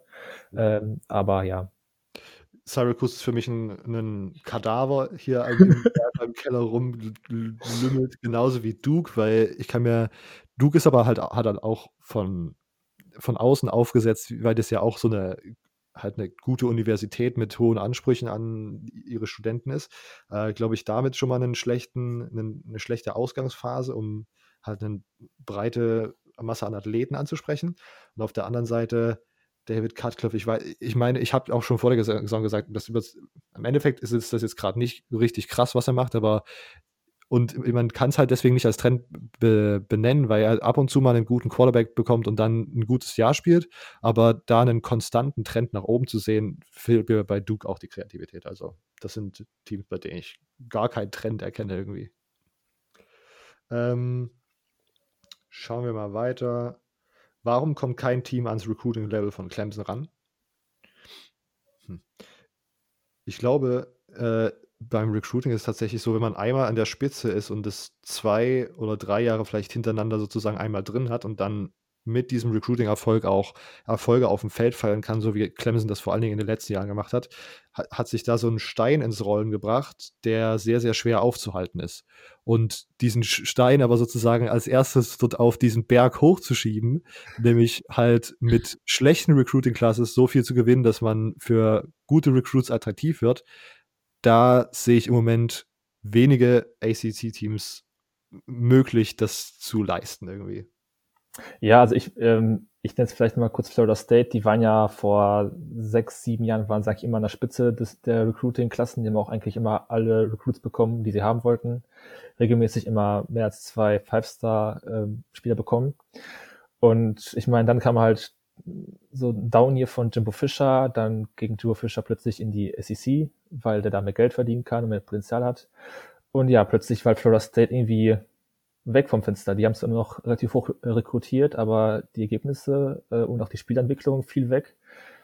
Ähm, oder zumindest hat sich verschlechtert und ja, siehst du halt, Florida State steht. Und das hat man sich, glaube ich, vor zehn Jahren nicht, nicht äh, erhofft, äh, keine Ahnung, glaube ich nicht glaubt, wenn man sagt hat, okay, Florida State ist jetzt ein, ja, ein 0,5 Team, sage ich mal, so ein 500 Team äh, und irgendwie struggelt da Top 20 äh, Recruiting-Klassen zu kriegen. Also ich glaube, Clemson ist aktuell einfach äh, ist halt an der Spitze und solange da der Head Coach bleibt, solange die Coordinators äh, immer konstant bleiben, solange man auch immer wieder gute Quarterbacks äh, rekrutiert, äh, die haben ja auch schon mal irgendwie eine, eine gute Basis dann für einen Erfolg.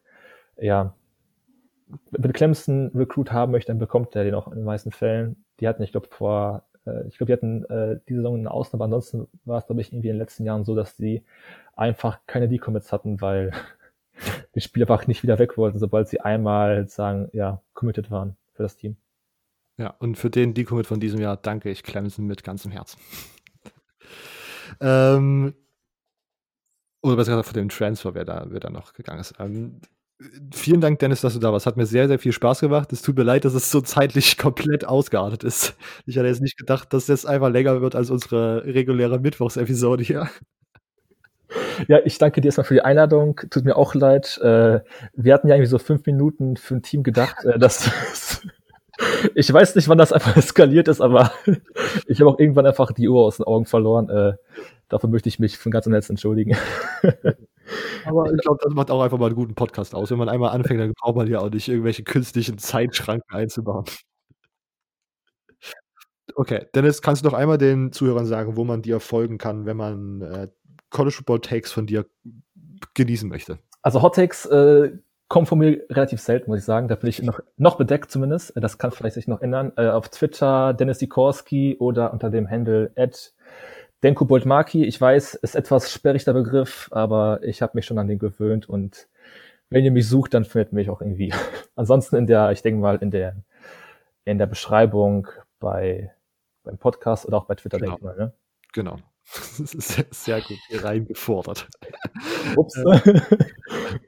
Nee, hätte ich so oder so gemacht. Vielen Dank, Dennis, dass du da warst. Ich denke, es wird sich bestimmt irgendwann nochmal eine Situation ergeben, wo wir einen ACC-Experten brauchen und da bist du, glaube ich, unser Mann.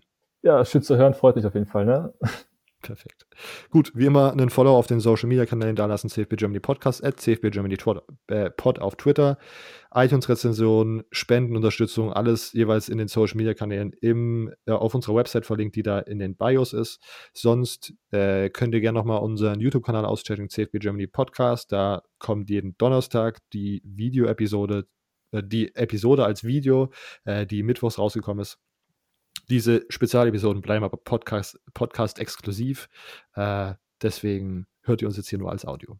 Gut, ihr hört uns dann, ihr hört dann Immo, äh, Silvio und mich nächsten Mittwoch wieder. Bis dahin. Ciao.